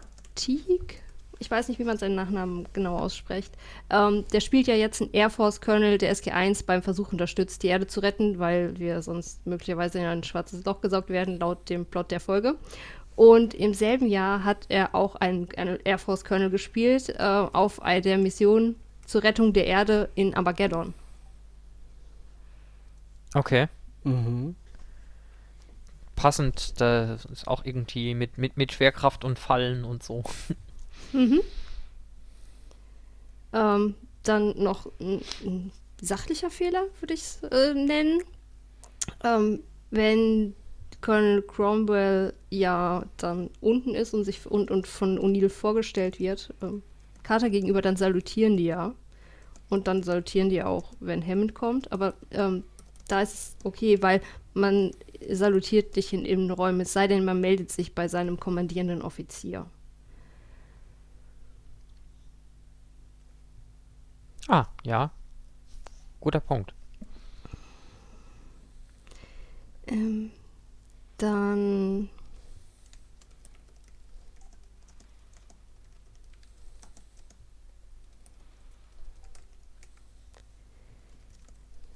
Wenn ähm, in der Szene, in der Carter ähm, der Donut angeboten wird, während sie versucht, das Szenario des schwarzen Lochs da zu entschlüsseln, ähm, dann nimmt sie den, den Donut ja aus der Schachtel, überlegt kurz und legt ihn dann wieder in die Schachtel. Und ähm, Amanda Tapping hatte ihren ersten Auftritt in einem ziemlich bekannten TV-Werbespot für Tim Hortons in den späten 80er Jahren. Ähm, und das ist jetzt nur einer der ersten ähm, Donut-Gags, die jetzt in der Serie kommen, aufgrund von diesem Werbespot, in dem sie mitgespielt hat, in denen halt die Charaktere ähm, Donuts angeboten angeboten bekommen, die sie dann aber ablehnen. Okay, okay das habe ich noch nie gehört. Das ist saugut. Ich habe mich äh, an der Stelle. mal googeln, Amanda Tapping, äh, Tim Hortons, dann findest du den, den, den Spot.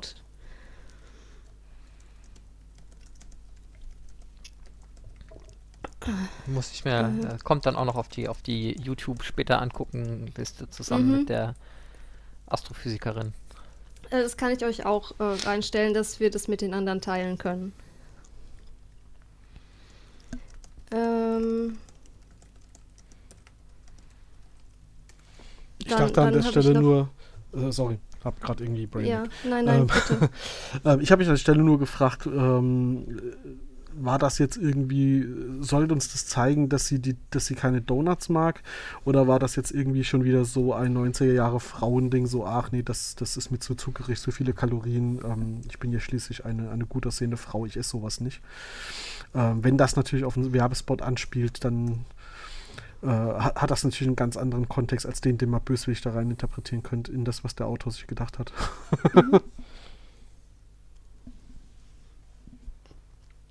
was ich mich noch gefragt habe, wenn sie die Bombe zünden und das Wurmloch dann auf das Gate von P2A 870 übergesprungen ist, ähm, hätte dann O'Neill nicht direkt irgendwie auf den Boden oder wenigstens gegen die Kontrollraumwand fallen müssen, da er noch an dem Seil hing und die Anziehung war ja eigentlich direkt in dem Moment weg. Hätte er nicht irgendwie schwerer verletzt sein müssen? Ja gut, er war eine Zeit lang ausgenockt, ne? Wir haben es ja nicht mehr gesehen, was dann passiert ist. Kann auch sein, Wenn- dass er einfach durch die Explosion zurück in den Kontrollraum geschleudert wurde. Wenn er auf Höhe vom Gate liegt, selbst wenn er dann runterfällt, sind das vielleicht zwei Meter. Also das, das langt jetzt nicht für mehr als irgendwie geprellte Aber er Schulter war oder so, selbst wenn du doch- Ja, sie meint, weil er, weil er ja ziemlich weit im Raum ist. noch gehangen. Dann schwingt er ja runter gegen die, gegen die Wand. Ach so. Und da könnte er ja dann doch ein Stück weiter unten Ja. landen. Da ist ja die, die, ein anderer Höhenunterschied. Und da hinten Ja, stehen ja, oh das nee, ist blöd. das sind ja, eigentlich dürften wir ja hinten nichts mehr stehen, weil haben sie ja eigentlich normalerweise vielleicht die Bewaffnung stehen, um das Tor zu verteidigen. Das dürfte ja aber da nicht mehr stehen. Er wäre ja dann an die flache Wand gefallen. Ich wollte gerade sagen, also ja. Also angenehm ist bestimmt nicht und er hat ja auch offensichtlich eine ne Weile bewusstlos in der Krankenstation gelegen, so ist es nicht. Mhm. Zwei Wochen. Aber ich würde annehmen, es ist besser überlebbar als irgendwie so ein infizierter Stahlstab durch die Schulter oder so. Ja, ähm, mal Abwechslung in seinen Verletzungen. Aber es ist auch die erste Folge, in der Sylar verletzt wird. Oh, beginnt, beginnt hier die Serie erst? Ja, ja. Hier das erste Mal, dass er verletzt wird und der hat auch diesen, diesen Engländer in der Hand, wenn er da oben am Tor rumwerkelt. Wo kommt der denn Witzig, witzig finde ich, was? Nee, nö, red weiter. Witzig finde ich auch, dass Tiak sagt, wir müssen diesen Bereich verlassen, sich aber kein Millimeter wegbewegt, äh, wegbewegt und dann wundern sich alle, er wurde verletzt. Hätte vermieden werden können. Das stimmt Ja, wohl. er, er, er steht auch vorm Gate, es fängt irgendwie an zu funken, er guckt dreimal hoch und rum und dann fängt er so an zu laufen, dass er in der Zeitlupe gerade noch so vom Blitz mitgenommen wird. So, hm, ja, nicht der beste Plan. Aber die Seile müssen auch extrem ähm, reißfest gewesen sein. Das ist voll die verpasste, voll die, weißt du, irgendjemand hat voll verpasst, dafür Werbung zu machen. Hey, guck, unsere Seile sind so reißfest. Verschwendete. Ja, Product Placement war in den 90ern, glaube ich, noch nicht so krass zu sehen. Heute will Ja. das auf jeden Fall irgendwo deutlich dran stehen. Hier, ich habe das Seil von genommen. Das ist das Beste. Vielleicht ist es Mhm. auch so ein elbisches Seil. Ja, Weißt du, du so okay, moderne ja. DC-Produktionen oder sowas an, da, da gibt es ja nur noch, nur noch Product Placement. Das war damals zum Glück noch nicht ganz so schlimm. Und wir haben gesehen, dass es Stargate, ähm, obwohl es nicht mit Strom verbunden ist, weiter aktiv bleiben kann. In dem Fall, weil es ja die Energie dann durch dieses schwarze Loch bezogen hat, aber Oh, das ist möglich. Ja, das wird ja auch als Plotpunkt ähm, noch aufgemacht. Da, äh, mehrfach später so, man muss ja nur Initialenergie aufbringen, dann kann das DHD von der anderen Seite ja die Leistung liefern, die man braucht. Ich frage mich, warum das Stargate Center nie angefangen hat, das zu exploiten. Die jammern darüber, wie viel Strom der ganze Bums da kostet. Dabei müssten sie eigentlich immer nur eine, was das, wie wird später gesagt, so und so viele Nanosekunden Verbindung, dann ist das Wurm noch offen und könnten dann bei sich den Strom ausschalten.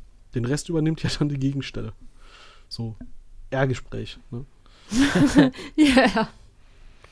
Das würde auch einige Probleme in Atlantis lösen, insbesondere so gegen Ende der ersten Staffel, wo sie irgendwie von der Erde aus Atlantis anwählen, dann die ZPMs auf die Daedalus laden, mit der dann irgendwie extra quer durch die äh, Milchstraße und Pegasus-Galaxie fliegen, äh, um dann zurückwählen zu können. So, ja, das. Äh, das, weil da dass sie genug Energie haben, um irgendwie zwei Sekunden lang die Erde anzuwählen, haben wir eine, eine Folge vorher damals gesehen gehabt. Genau. stimmt. Ich wollte nämlich gerade sagen, die Initialenergie ist das Problem, aber genau das können sie ja tatsächlich machen. Genau, und das ZPM auf der Erde könnte dann ja für beide Richtungen versorgen. Ah. Tja, wieder verkackt. Gepennt. Äh, Amanda Tapping hat auch mal in einem Interview erzählt, äh, dass wenn sie ein Skript für, eine nächste, für die nächste Folge erhalten hat, dass sie dann guckt, was so für wissenschaftliche Sachen anstehen und dass sie dann nach Hause geht und dann so recherchiert, damit sie weiß, wo, wovon sie Echt? redet, wenn sie das in der Folge dann ähm, wiedergeben muss. Das finde ich saugut. Und trotzdem hat sie eine ganze Staffel davon geredet, dass sie durch schwarze Löcher reisen. Nee, durch Vakuum, durch Vakuum, nicht schwarze Ja, Löcher, aber Vakuum. nur im Deutschen. Nur im Deutschen. Ach ja, das war stimmt, ja die, das, das war, ja die Übersetzung. Ja, ja, ja, stimmt, stimmt. Okay. Da kann Amanda nichts für.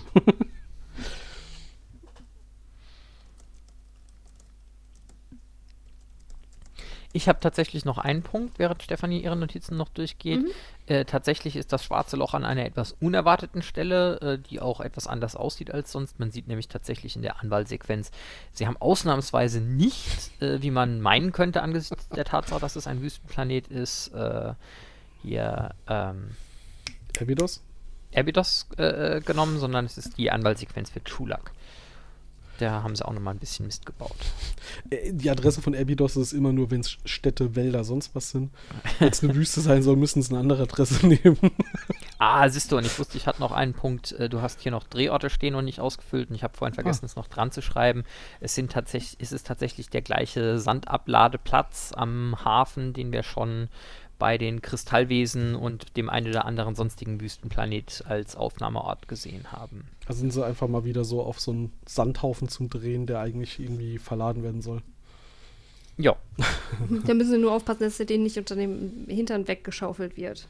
Und äh, ich finde es auch auffällig, sie zeigen in den, in den Szenen vom Planeten nie tatsächlich das Gate, sondern sie zeigen immer nur das äh, SG-10 aus der Perspektive des Gates, mhm. was mich vermuten lässt, dass die Kamera quasi press am Rand vom, vom Hafenbecken stand. Und wenn du versucht hättest, das Gate zu zeigen, wäre halt aufgefallen, so, oh, äh, da ist dieser Hafen. Ähm, ja, das beziehungsweise zusätzlich auch noch, ähm, du hast natürlich viel schneller äh, effektiv, was haben sie hier? Zwei Minuten Footage von der äh, Stelle eigentlich nur.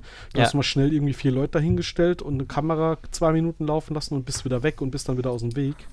Ähm, gegenüber, wir stellen dann nochmal das Stargate-Prop hin, ne? Ja. Nee, dann bin ich aber zumindest mit meinen Anmerkungen äh, für diese Folge soweit durch.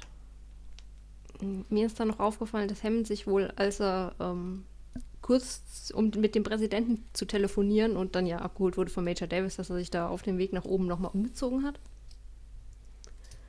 Hat ja Zeit. ja, vielleicht ist er auch noch mal kurz nach Hause und hat seine Katze gefüttert. Kann ja sein. Hm. ja. ähm, und dann habe ich mich noch zwei Dinge gefragt. Ähm, bei uns springt ja dann das Tor zu einem anderen Tor über. Schaltet sich das Tor hatten die das letztes Mal geklärt, was passiert mit diesem anderen Tor? Wählt es auch ein anderes Tor an? Dann wäre nämlich eine ganze andere Welt jetzt mit einem schwarzen Loch verbunden. Sorry auch. Ja, prinzipiell ähm, haben sie den Effekt offensichtlich gut genug verstanden, dass sie davon ausgehen, dass ihr es sich woanders hin verbindet. Nö, außerdem war ja, war ja in der Folge, wo sie in der Antarktis gelandet sind, auch so, dass das äh, primäre Erdgate einfach dann ausgegangen ist. Das stimmt. Und der Energieimpuls war halt auf der anderen Seite, aber dass man sich da so gut drauf verlässt, dass das Gate, was den Impuls hat, eine neue Verbindung aufbaut und nicht zufälligerweise das andere, dann hätten sie irgendwie jemanden anders gedoomt. So, oh, Evidos, verdammt. Ja, hm, scheiße, mit denen wollten wir letzte, nächste die, Woche die noch reden. Wir doch, ja. ja. Jetzt erwischt auch die Tolaner, die finden wahrscheinlich eine Lösung. Ja, ja. Bessere als wir. ich stelle mir das gerade vor, wie sie, wie sie da versehentlich das Gate umspringen lassen auf den Planeten der Nox. Und dann steht halt da diese, diese Nox-Familie, guckt so. Nicht schon wieder. Sie sind einfach noch so jung.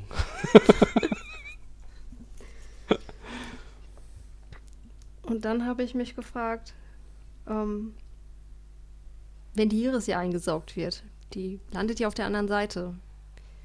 Vielleicht ist dann SG10 einfach dadurch gestorben. Erschlagen von so Iris-Elementen. Ja, oder enthauptet. mit, mit, Oder so. ja, mit, genau, mit massiger Geschwindigkeit rausgefeuert werden. Die Folge aus denen ihrer Sicht hätte ich mal gesehen, hätte ich mal gerne gesehen. Geht nur bestimmt nur eine Minute. Die wählen an, es funktioniert nicht. Dann explodiert Irgendjemand alles. wählt sie an, nichts passiert, plötzlich kommen Iris-Teile durchgeflogen. Ende. Nee, und eine Explosion. Also noch so eine Druck. Äh, oh, kommt die Ah, ja. Druckquelle auf der anderen Seite an? Ja, aber das ist egal, da gibt es ja SG10 nicht mehr, weil die Iris ist ja schon eine Die Weile sind ja vorher schon durch. geköpft. Ja. nee, die Druckwelle wenigstens dürfte nicht die ankommen. Achso, doch, ist ja richtige Spaghettifizierung. Richtung. Ist ja die richtige Richtung. Die Druckwelle Nee, könnte die, ankommen. äh, die Druckwelle kommt nicht an, weil damals, als äh, Carter und Jack in der Antarktis gelandet sind, ist ja die, ähm, die Energiewaffe, die auf Skate abgefeuert wurde, ähm, auch nicht, ist, ist auch nicht durchgekommen. Also die Hm. Energie wird verbraucht, dadurch, dass das Gate sprengt. Ja, gut, da war es ja eine Energieentladung einfach nur am Gate. Hier ist ja wirklich eine Explosion, die eher so in der Mitte des Ereignishorizonts passiert. Da solltest du ja schon irgendwie was durchfeuern, bevor da in, genug Energie aufs Gate überspringt, oder? Na gut, wir hatten auch schon, dass das Ja, Gate quasi eine okay. Sogwirkung auf Energie hat. Naja. Also wie gesagt, kanonisch nein, weil fünf Jahre später äh, holen sie die da wieder raus. Mhm. Ja, Aber, äh, ja. Aber niemand hat bedacht, dass sie von der Iris, von der Iris Da hat der getötet Autor des wurden. Buches nicht drüber nachgedacht. Ja. Ich freue schon. ich freu mich auf jeden Fall schon drauf, wenn dieser Podcast irgendwann alle Serien durchgehandelt hat und wir dann zum Buchclub übergehen. Das passt dann auch zu unserem Rentenalter, das wir dann erreicht Ich, haben. ich, ich, ich wollte gerade sagen, dann sind wir aber wirklich schon in Rente, ey. Ich habe schon meinen kleinen persönlichen privaten Buchclub. Das, äh, äh, das ist übrigens eine super Gelegenheit an dieser Stelle für alle, die es noch nicht gehört haben, noch nachzureichen. Ähm, der Deal von Amazon und MGM ist ja jetzt durch Mhm. und der gute Oh. Herr Joseph Malozzi, der ja seinerzeit Showrunner bei SG1 war, äh, hat dieser Tage tatsächlich einen Screenshot von der Titelseite eines neuen Stargate-Serien-Intros getweetet, bei dem er sehr elegant mit einem Zensurrechteck äh, den, den Namen der tatsächlichen Serie ausgeblendet hat, weshalb auf dem Foto jetzt einfach nur Stargate Doppelpunkt Rechteck zu sehen ist, was dazu führt, dass die Serie jetzt in Fankreisen einfach Stargate Rectangle genannt wird, was ich super toll finde. Das ist schon Ja, geil. die neuen Stargates sind jetzt einfach auch äh, rechteckig. Die haben das, ist viel ja, und die haben, ja, kann man Die die, haben dann, die die haben kann dann man so einen viel besser Kettenmechanismus, rollen. dass sich die Chevrons Mhm. drehen können. Boah. Ja, also das nur am Rande. Es Uh. gibt, äh, wenn, wenn wir, wenn wir ganz viel Glück und oder Pech haben, müsst ihr uns noch irgendwie vier Jahre länger zuhören. Ähm, bis Ich hab wir da ein hier mit bisschen allen Angst Serien vor. durch sind. Was vor dem uns vier Jahre länger zuhören müssen, ich auch. Nein, nein, ich meine, ich muss mich ja eh jeden Tag ertragen. Davor habe ich keine Angst. Ich kenne mich mittlerweile lange genug, um mit mir klarzukommen. Nein, was sie da draußen machen werden. Das, Ah, ich bin da ja ich habe schon- da ein bisschen Angst vor. Da es Nachdem ja Brad Wright andere Dinge gesehen haben, ja, Ja. aber Joseph Malozzi und Brad Wright irgendwie da zusammenarbeiten. Explizit es weder ein Reboot ist, das haben wir ja schon mal, ich glaube, das hatten wir in der einzigen und ersten Folge in der Tat, die wir vor zwei Jahren gemacht haben, schon mal besprochen. Und das gilt ja zum Glück noch. Es wird kein Reboot, es wird kein Remake, es wird kein, äh, wir springen in eine Parallelrealität oder sonst was, sondern es soll an die bestehenden Serien, die es schon gab, anknüpfen und es sollen sogar bekannte Gesichter nochmal auftreten. Es soll Ja. wirklich ähnlich wie Atlantis und Universe einfach so, wir erzählen mal die Geschichte weiter. Amanda Und- Tapping hat schon gesagt, wenn sie eine neue Serie machen, wird sie auf jeden Fall als Hintergrundcharakter als General Carter wieder auftreten und Ja. auch äh, gucken, dass sie Regie führen kann. aha. Deswegen. Ja also gut, sie war jetzt am Schluss der Serie ja Colonel und seitdem sind irgendwie zehn Jahre ins Land gegangen und dass ausgerechnet Ja, sie aber jetzt nicht nicht- weiter befördert wird. Nicht jeder, der Colonel ist, wird doch generell General. Ja, okay, das würde dem, dem Serienverlauf zu widersprechen, aber ist- guck mal, wenn jeder immer befördert würde, gäbe es 50 Millionen Generals und keine Satans mehr, kein Kanonenfutter. Dass die hier alle viel zu hohe Ränge haben, haben wir ja sowieso schon mal besprochen. Aber Ja, aber die Serie will einen ja auch glauben lassen, dass man mindestens Colonel sein muss, um SG-Team zu Genau. führen. Das- Also die Air Force hat immerhin 200 Generals, also da, da müsste ja Platz für, für eine, eine, eine Carter sein. das geht auf jeden Fall. Ähm, was ich letztes Mal vergessen habe zu erwähnen, weil äh, ich hatte es mir auf dem Post-it, glaube ich, geschrieben und den hatte ich irgendwo anders dahin geklebt. Der ist unter dem DIN A0-Blatt verloren gegangen. Ja, Der war nur die die Isis hatte sich draufgelegt. Ähm, Wir hatten ja schon gesagt, Daniel war in dieser Folge nicht wirklich anwesend, Mhm.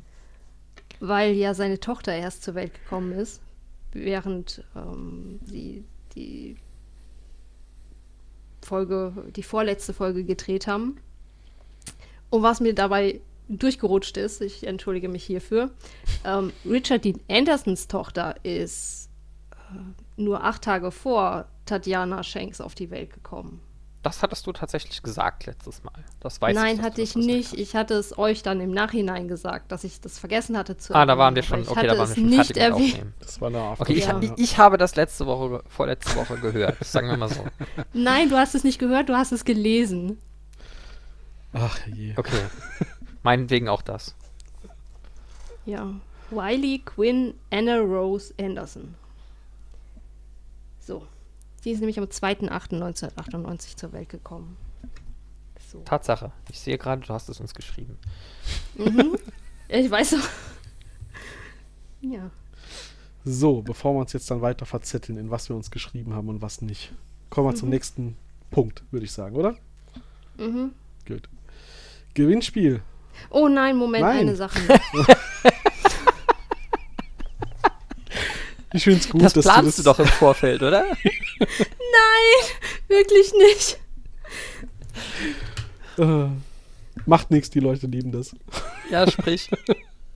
Wir haben ja die Iris verloren und jetzt kriegen wir endlich unsere zweite neue äh, Iris. Oh ja. Yay. Was ist du mal? Du kündigst hier im Vorfeld grandios an, dass du darüber sprechen wolltest mit der, mit der zweiten Iris und dann vergisst du es, Uwe. Ja, gell? ja. Ich dachte, ich muss dich da noch dran erinnern, aber wir bekommen eine neue Iris. Die Ja. wird jetzt in dieser Folge noch nicht vorgestellt, aber unsere ist jetzt futsch. Ja. Bitte. Ich übergebe. Und, ja, genau. Die ist nämlich aus ähm, Ke. Einer Legierung. Titan-Trinium-Legierung. Genau. Und äh, es alle, wird erst in Staffel nicht aufgepasst haben. 5, es wird erst in Staffel 5 irgendwann aufgeklärt, dass die Menschen auch noch andere Minium, Min, Minium, genau, Minen für Trinium gefunden haben. Und das heißt, die einzige Quelle, wo wir im Moment Trinium herhaben könnte, wäre dann wohl doch von Tolanis Planet, oder?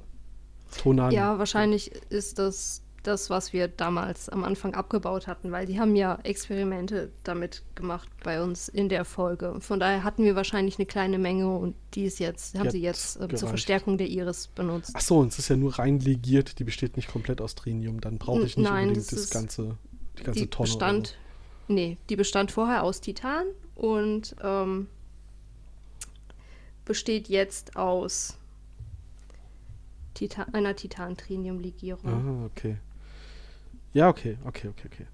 Weil das war so, das war ja gerade erst mit dem Trinium und ähm, ich habe nochmal nachgeguckt, weil ich wusste, irgendwann wird erwähnt, und wir hatten es ja, glaube ich, letztes Mal hattest du es, glaube ich, angesprochen, dass sie irgendwann auch noch äh, neue äh, Quellen dafür finden. Und, ähm, aber das ist erst in Staffel 5, wo das irgendwann nochmal gesagt wird, dass sie Triniumminen betreiben, weil sie dann noch andere Planeten gefunden haben. So aktueller Stand des Wissens ist halt so, wir kennen genau den einen Planeten und den haben wir versprochen, dass wir ihr Trinium nicht mehr wegnehmen. Aber okay, ja, wir wissen nicht genau. Sie hatten da ja schon invasiv Dinge weggebombt und äh, wahrscheinlich durften wir das, was da lag, dann schon noch mitnehmen. War ja dann egal. Wir hatten ja bestimmt auch schon was ähm, mitgenommen. Ja, ja, ja, um damit zu forschen und zu machen. Okay. Ja, ja, Mhm. siehst du mal, vergesslich wie ich bin. Ja, dafür bin ich doch da. Ah, sehr Das schön. würdet ihr nur ohne mich tun. Das wäre deutlich langweiliger. Ja. Aber damit bin ich mit meinem nerdigen Hintergrundinfos Okay, auch durch. Ich bin, ich bin jetzt fertig. dann zu Moment. nerdigen Hintergrundfragen. Die alte Frage von vorletzter Folge war nämlich Nummer 7. Ähm, welche Organisation stahl dem, äh, dem, dem Onkel, wie, wie, ist, nicht, wie ist die das Volk nochmal? Die, wie, Mit dem die Wetterstein. Frage war, welche Organisation stahl den Witterstein? Genau, ja, ja. Ich wollte jetzt nur gerade sagen, noch um, um was es ging. Also wir hatten da den Wetterstein, der wurde gestohlen und welche Organisation hat den geklaut? Und da haben wir eine korrekte Antwort bekommen, nämlich von Nadja. Ich lese auch gerade den Kommentar vor. Hallo Steffi, Pascal und Uwe. Endlich mal jemand, der uns auch nennt.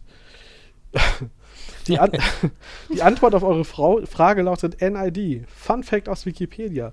Ursprünglich sollte der NID NRD Not a Real Department heißen. Doch es wurde auf NID umgeändert, weil es sich so besser anhörte.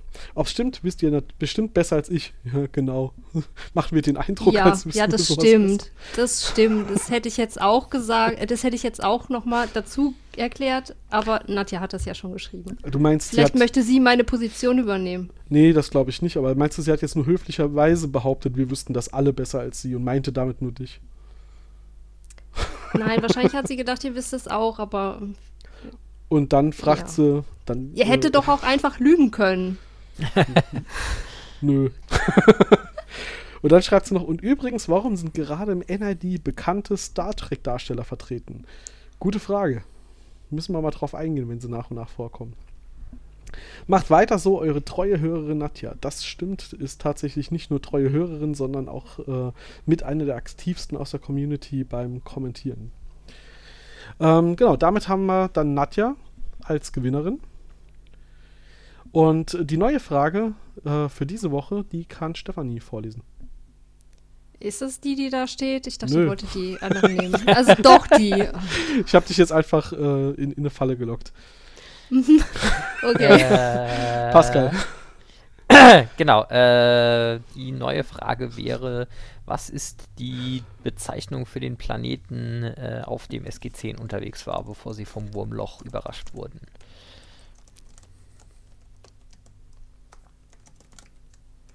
Genau. Und wenn ihr diese Folge hört, dann ist die Deadline rum für die Frage Nummer 8, die da war, was ist der Heimatplanet der Asgard? Genau. Die, ähm, die Losung machen wir erst das nächste Mal auf jeden Fall. Ähm, wir haben schon zwei Antworten, das heißt, wir können endlich mal wieder eine Münze werfen. Vielleicht haben bis zu dem Punkt heute ähm, Gut, fairerweise, wenn ihr das abends pünktlich hört, wenn wir es rausbringen, habt ihr jetzt noch zwei Stunden oder so Zeit, um das ähm, zu beantworten. Ähm, dann kriegen wir noch ein paar mehr Antworten, aber diesmal haben wir tatsächlich sogar schon zwei. Das äh, finde ich gut. Ansonsten, achso, ja, genau, die, die neue Frage noch dazu sagen, heute ist der 29, nee, heute ist der 30., wenn ihr das hört, 30. März. Mhm. Das bedeutet, ihr habt bis zum 13. April dann dieses Mal Zeit, um die Frage zu beantworten. Ansonsten, die ko weiteren Kommentare, die wir noch haben. Der Horst Bach hat geschrieben. Äh, wir hatten das letzte Mal ja auch über die Antika gesprochen ähm, und die Asgard natürlich. Und ähm, er hat erklärt, dass die Asgard äh, erst von den Antikern äh, oder Lantianern zu einer mächtigen Spezies gemacht wurden. Das wird irgendwann bei Atlantis vorkommen. Da kann ich mich gar nicht dran erinnern, aber da werden wir noch hinkommen. Und ich werde mir das merken und dann gucken wir mal, wer hier recht hat. Nee, keine Ahnung. Ähm, davor waren die Asgards nicht so hoch entwickelt, wodurch die Antiker sie mit ihrer Technologie. Äh? Der Satz ist äh, schlecht ähm, zu lesen. Ähm, genau, die Antiker haben mit ihrer Technologie geholfen, dass die Asgards sich weiterentwickeln. Und ähm, genau, ab einem gewissen Punkt haben die Asgard aber nochmal selbst einfach sich so entwickelt, wie sie es halt tun. Ähm, genau, gut, hab meinen Senf dazugegeben. Danke für euren Podcast. Ja, danke für den Senf. Und äh, genau, dann haben wir noch einen Kommentar von Simon. Die Antwort auf die Frage hat er dann noch reingeschrieben, die, die letzte, die werde ich jetzt nicht vorlesen. Äh, ansonsten schreibt er, es wurde in der SGA-Episode 10.000 Jahre gezeigt, dass die Antiker durchs Tor zurückgehen. Wir hatten ja darüber philosophiert, äh, wann und wo die Antiker auf die Erde nochmal äh, zurückgekommen sind und wie das denn zusammenpasst mit der Geschichtsschreibung. Dass die Energiequelle nicht öfter in späteren Staffeln vorkommt, ist ihm schleierhaft. Sie bauen das Ding ja in der Folge mit dem Quantumspiegel nach. Also kann es nicht so kompliziert sein. Ja, ich bin aber relativ sicher, dass ähm, sie es versuchen nachzubauen, aber es halt nicht funktioniert, weil sie nicht genau wissen, wie es zusammenspielt und funktioniert. Deswegen. Hm. Genau, und Simon war auch der, der gefragt hat, ob Stefanis Notizzettel zu dieser Folge ein DIN A0-Blatt war. Äh, nein, sie blättert nur. ähm, ich glaube, dieses Mal war es besser. Und Zitat von ihm: Ich liebe die, übrigens die nerdigen Infos von Stefanie. Ja, das ist doch Danke, schön. Ich gebe auch immer sehr viel Mühe. Gut, das waren die Kommentare. Habt ihr noch was? Habt ihr noch abschließende Worte? Fehlt uns noch was? Nö. Nö. Gut. ich bin durch. Wir auch. durch sind wir alle hier. Dann hören wir uns noch mal in zwei Wochen. Ähm, wie immer, der Aufruf, kommentiert uns gerne, gebt uns Feedback, freut uns sehr. Macht beim Gewinnspiel mit. Die Frage, falls ihr sie jetzt, bis wir fertig gelabert und verzettelt haben, schon wieder vergessen habt, ich schreibe es auch immer in die Shownotes, da kann man auch nochmal nachgucken. Und ansonsten hören wir uns in zwei Wochen nochmal. Bis dann. Ciao, ciao. Tschüss. Tschüss.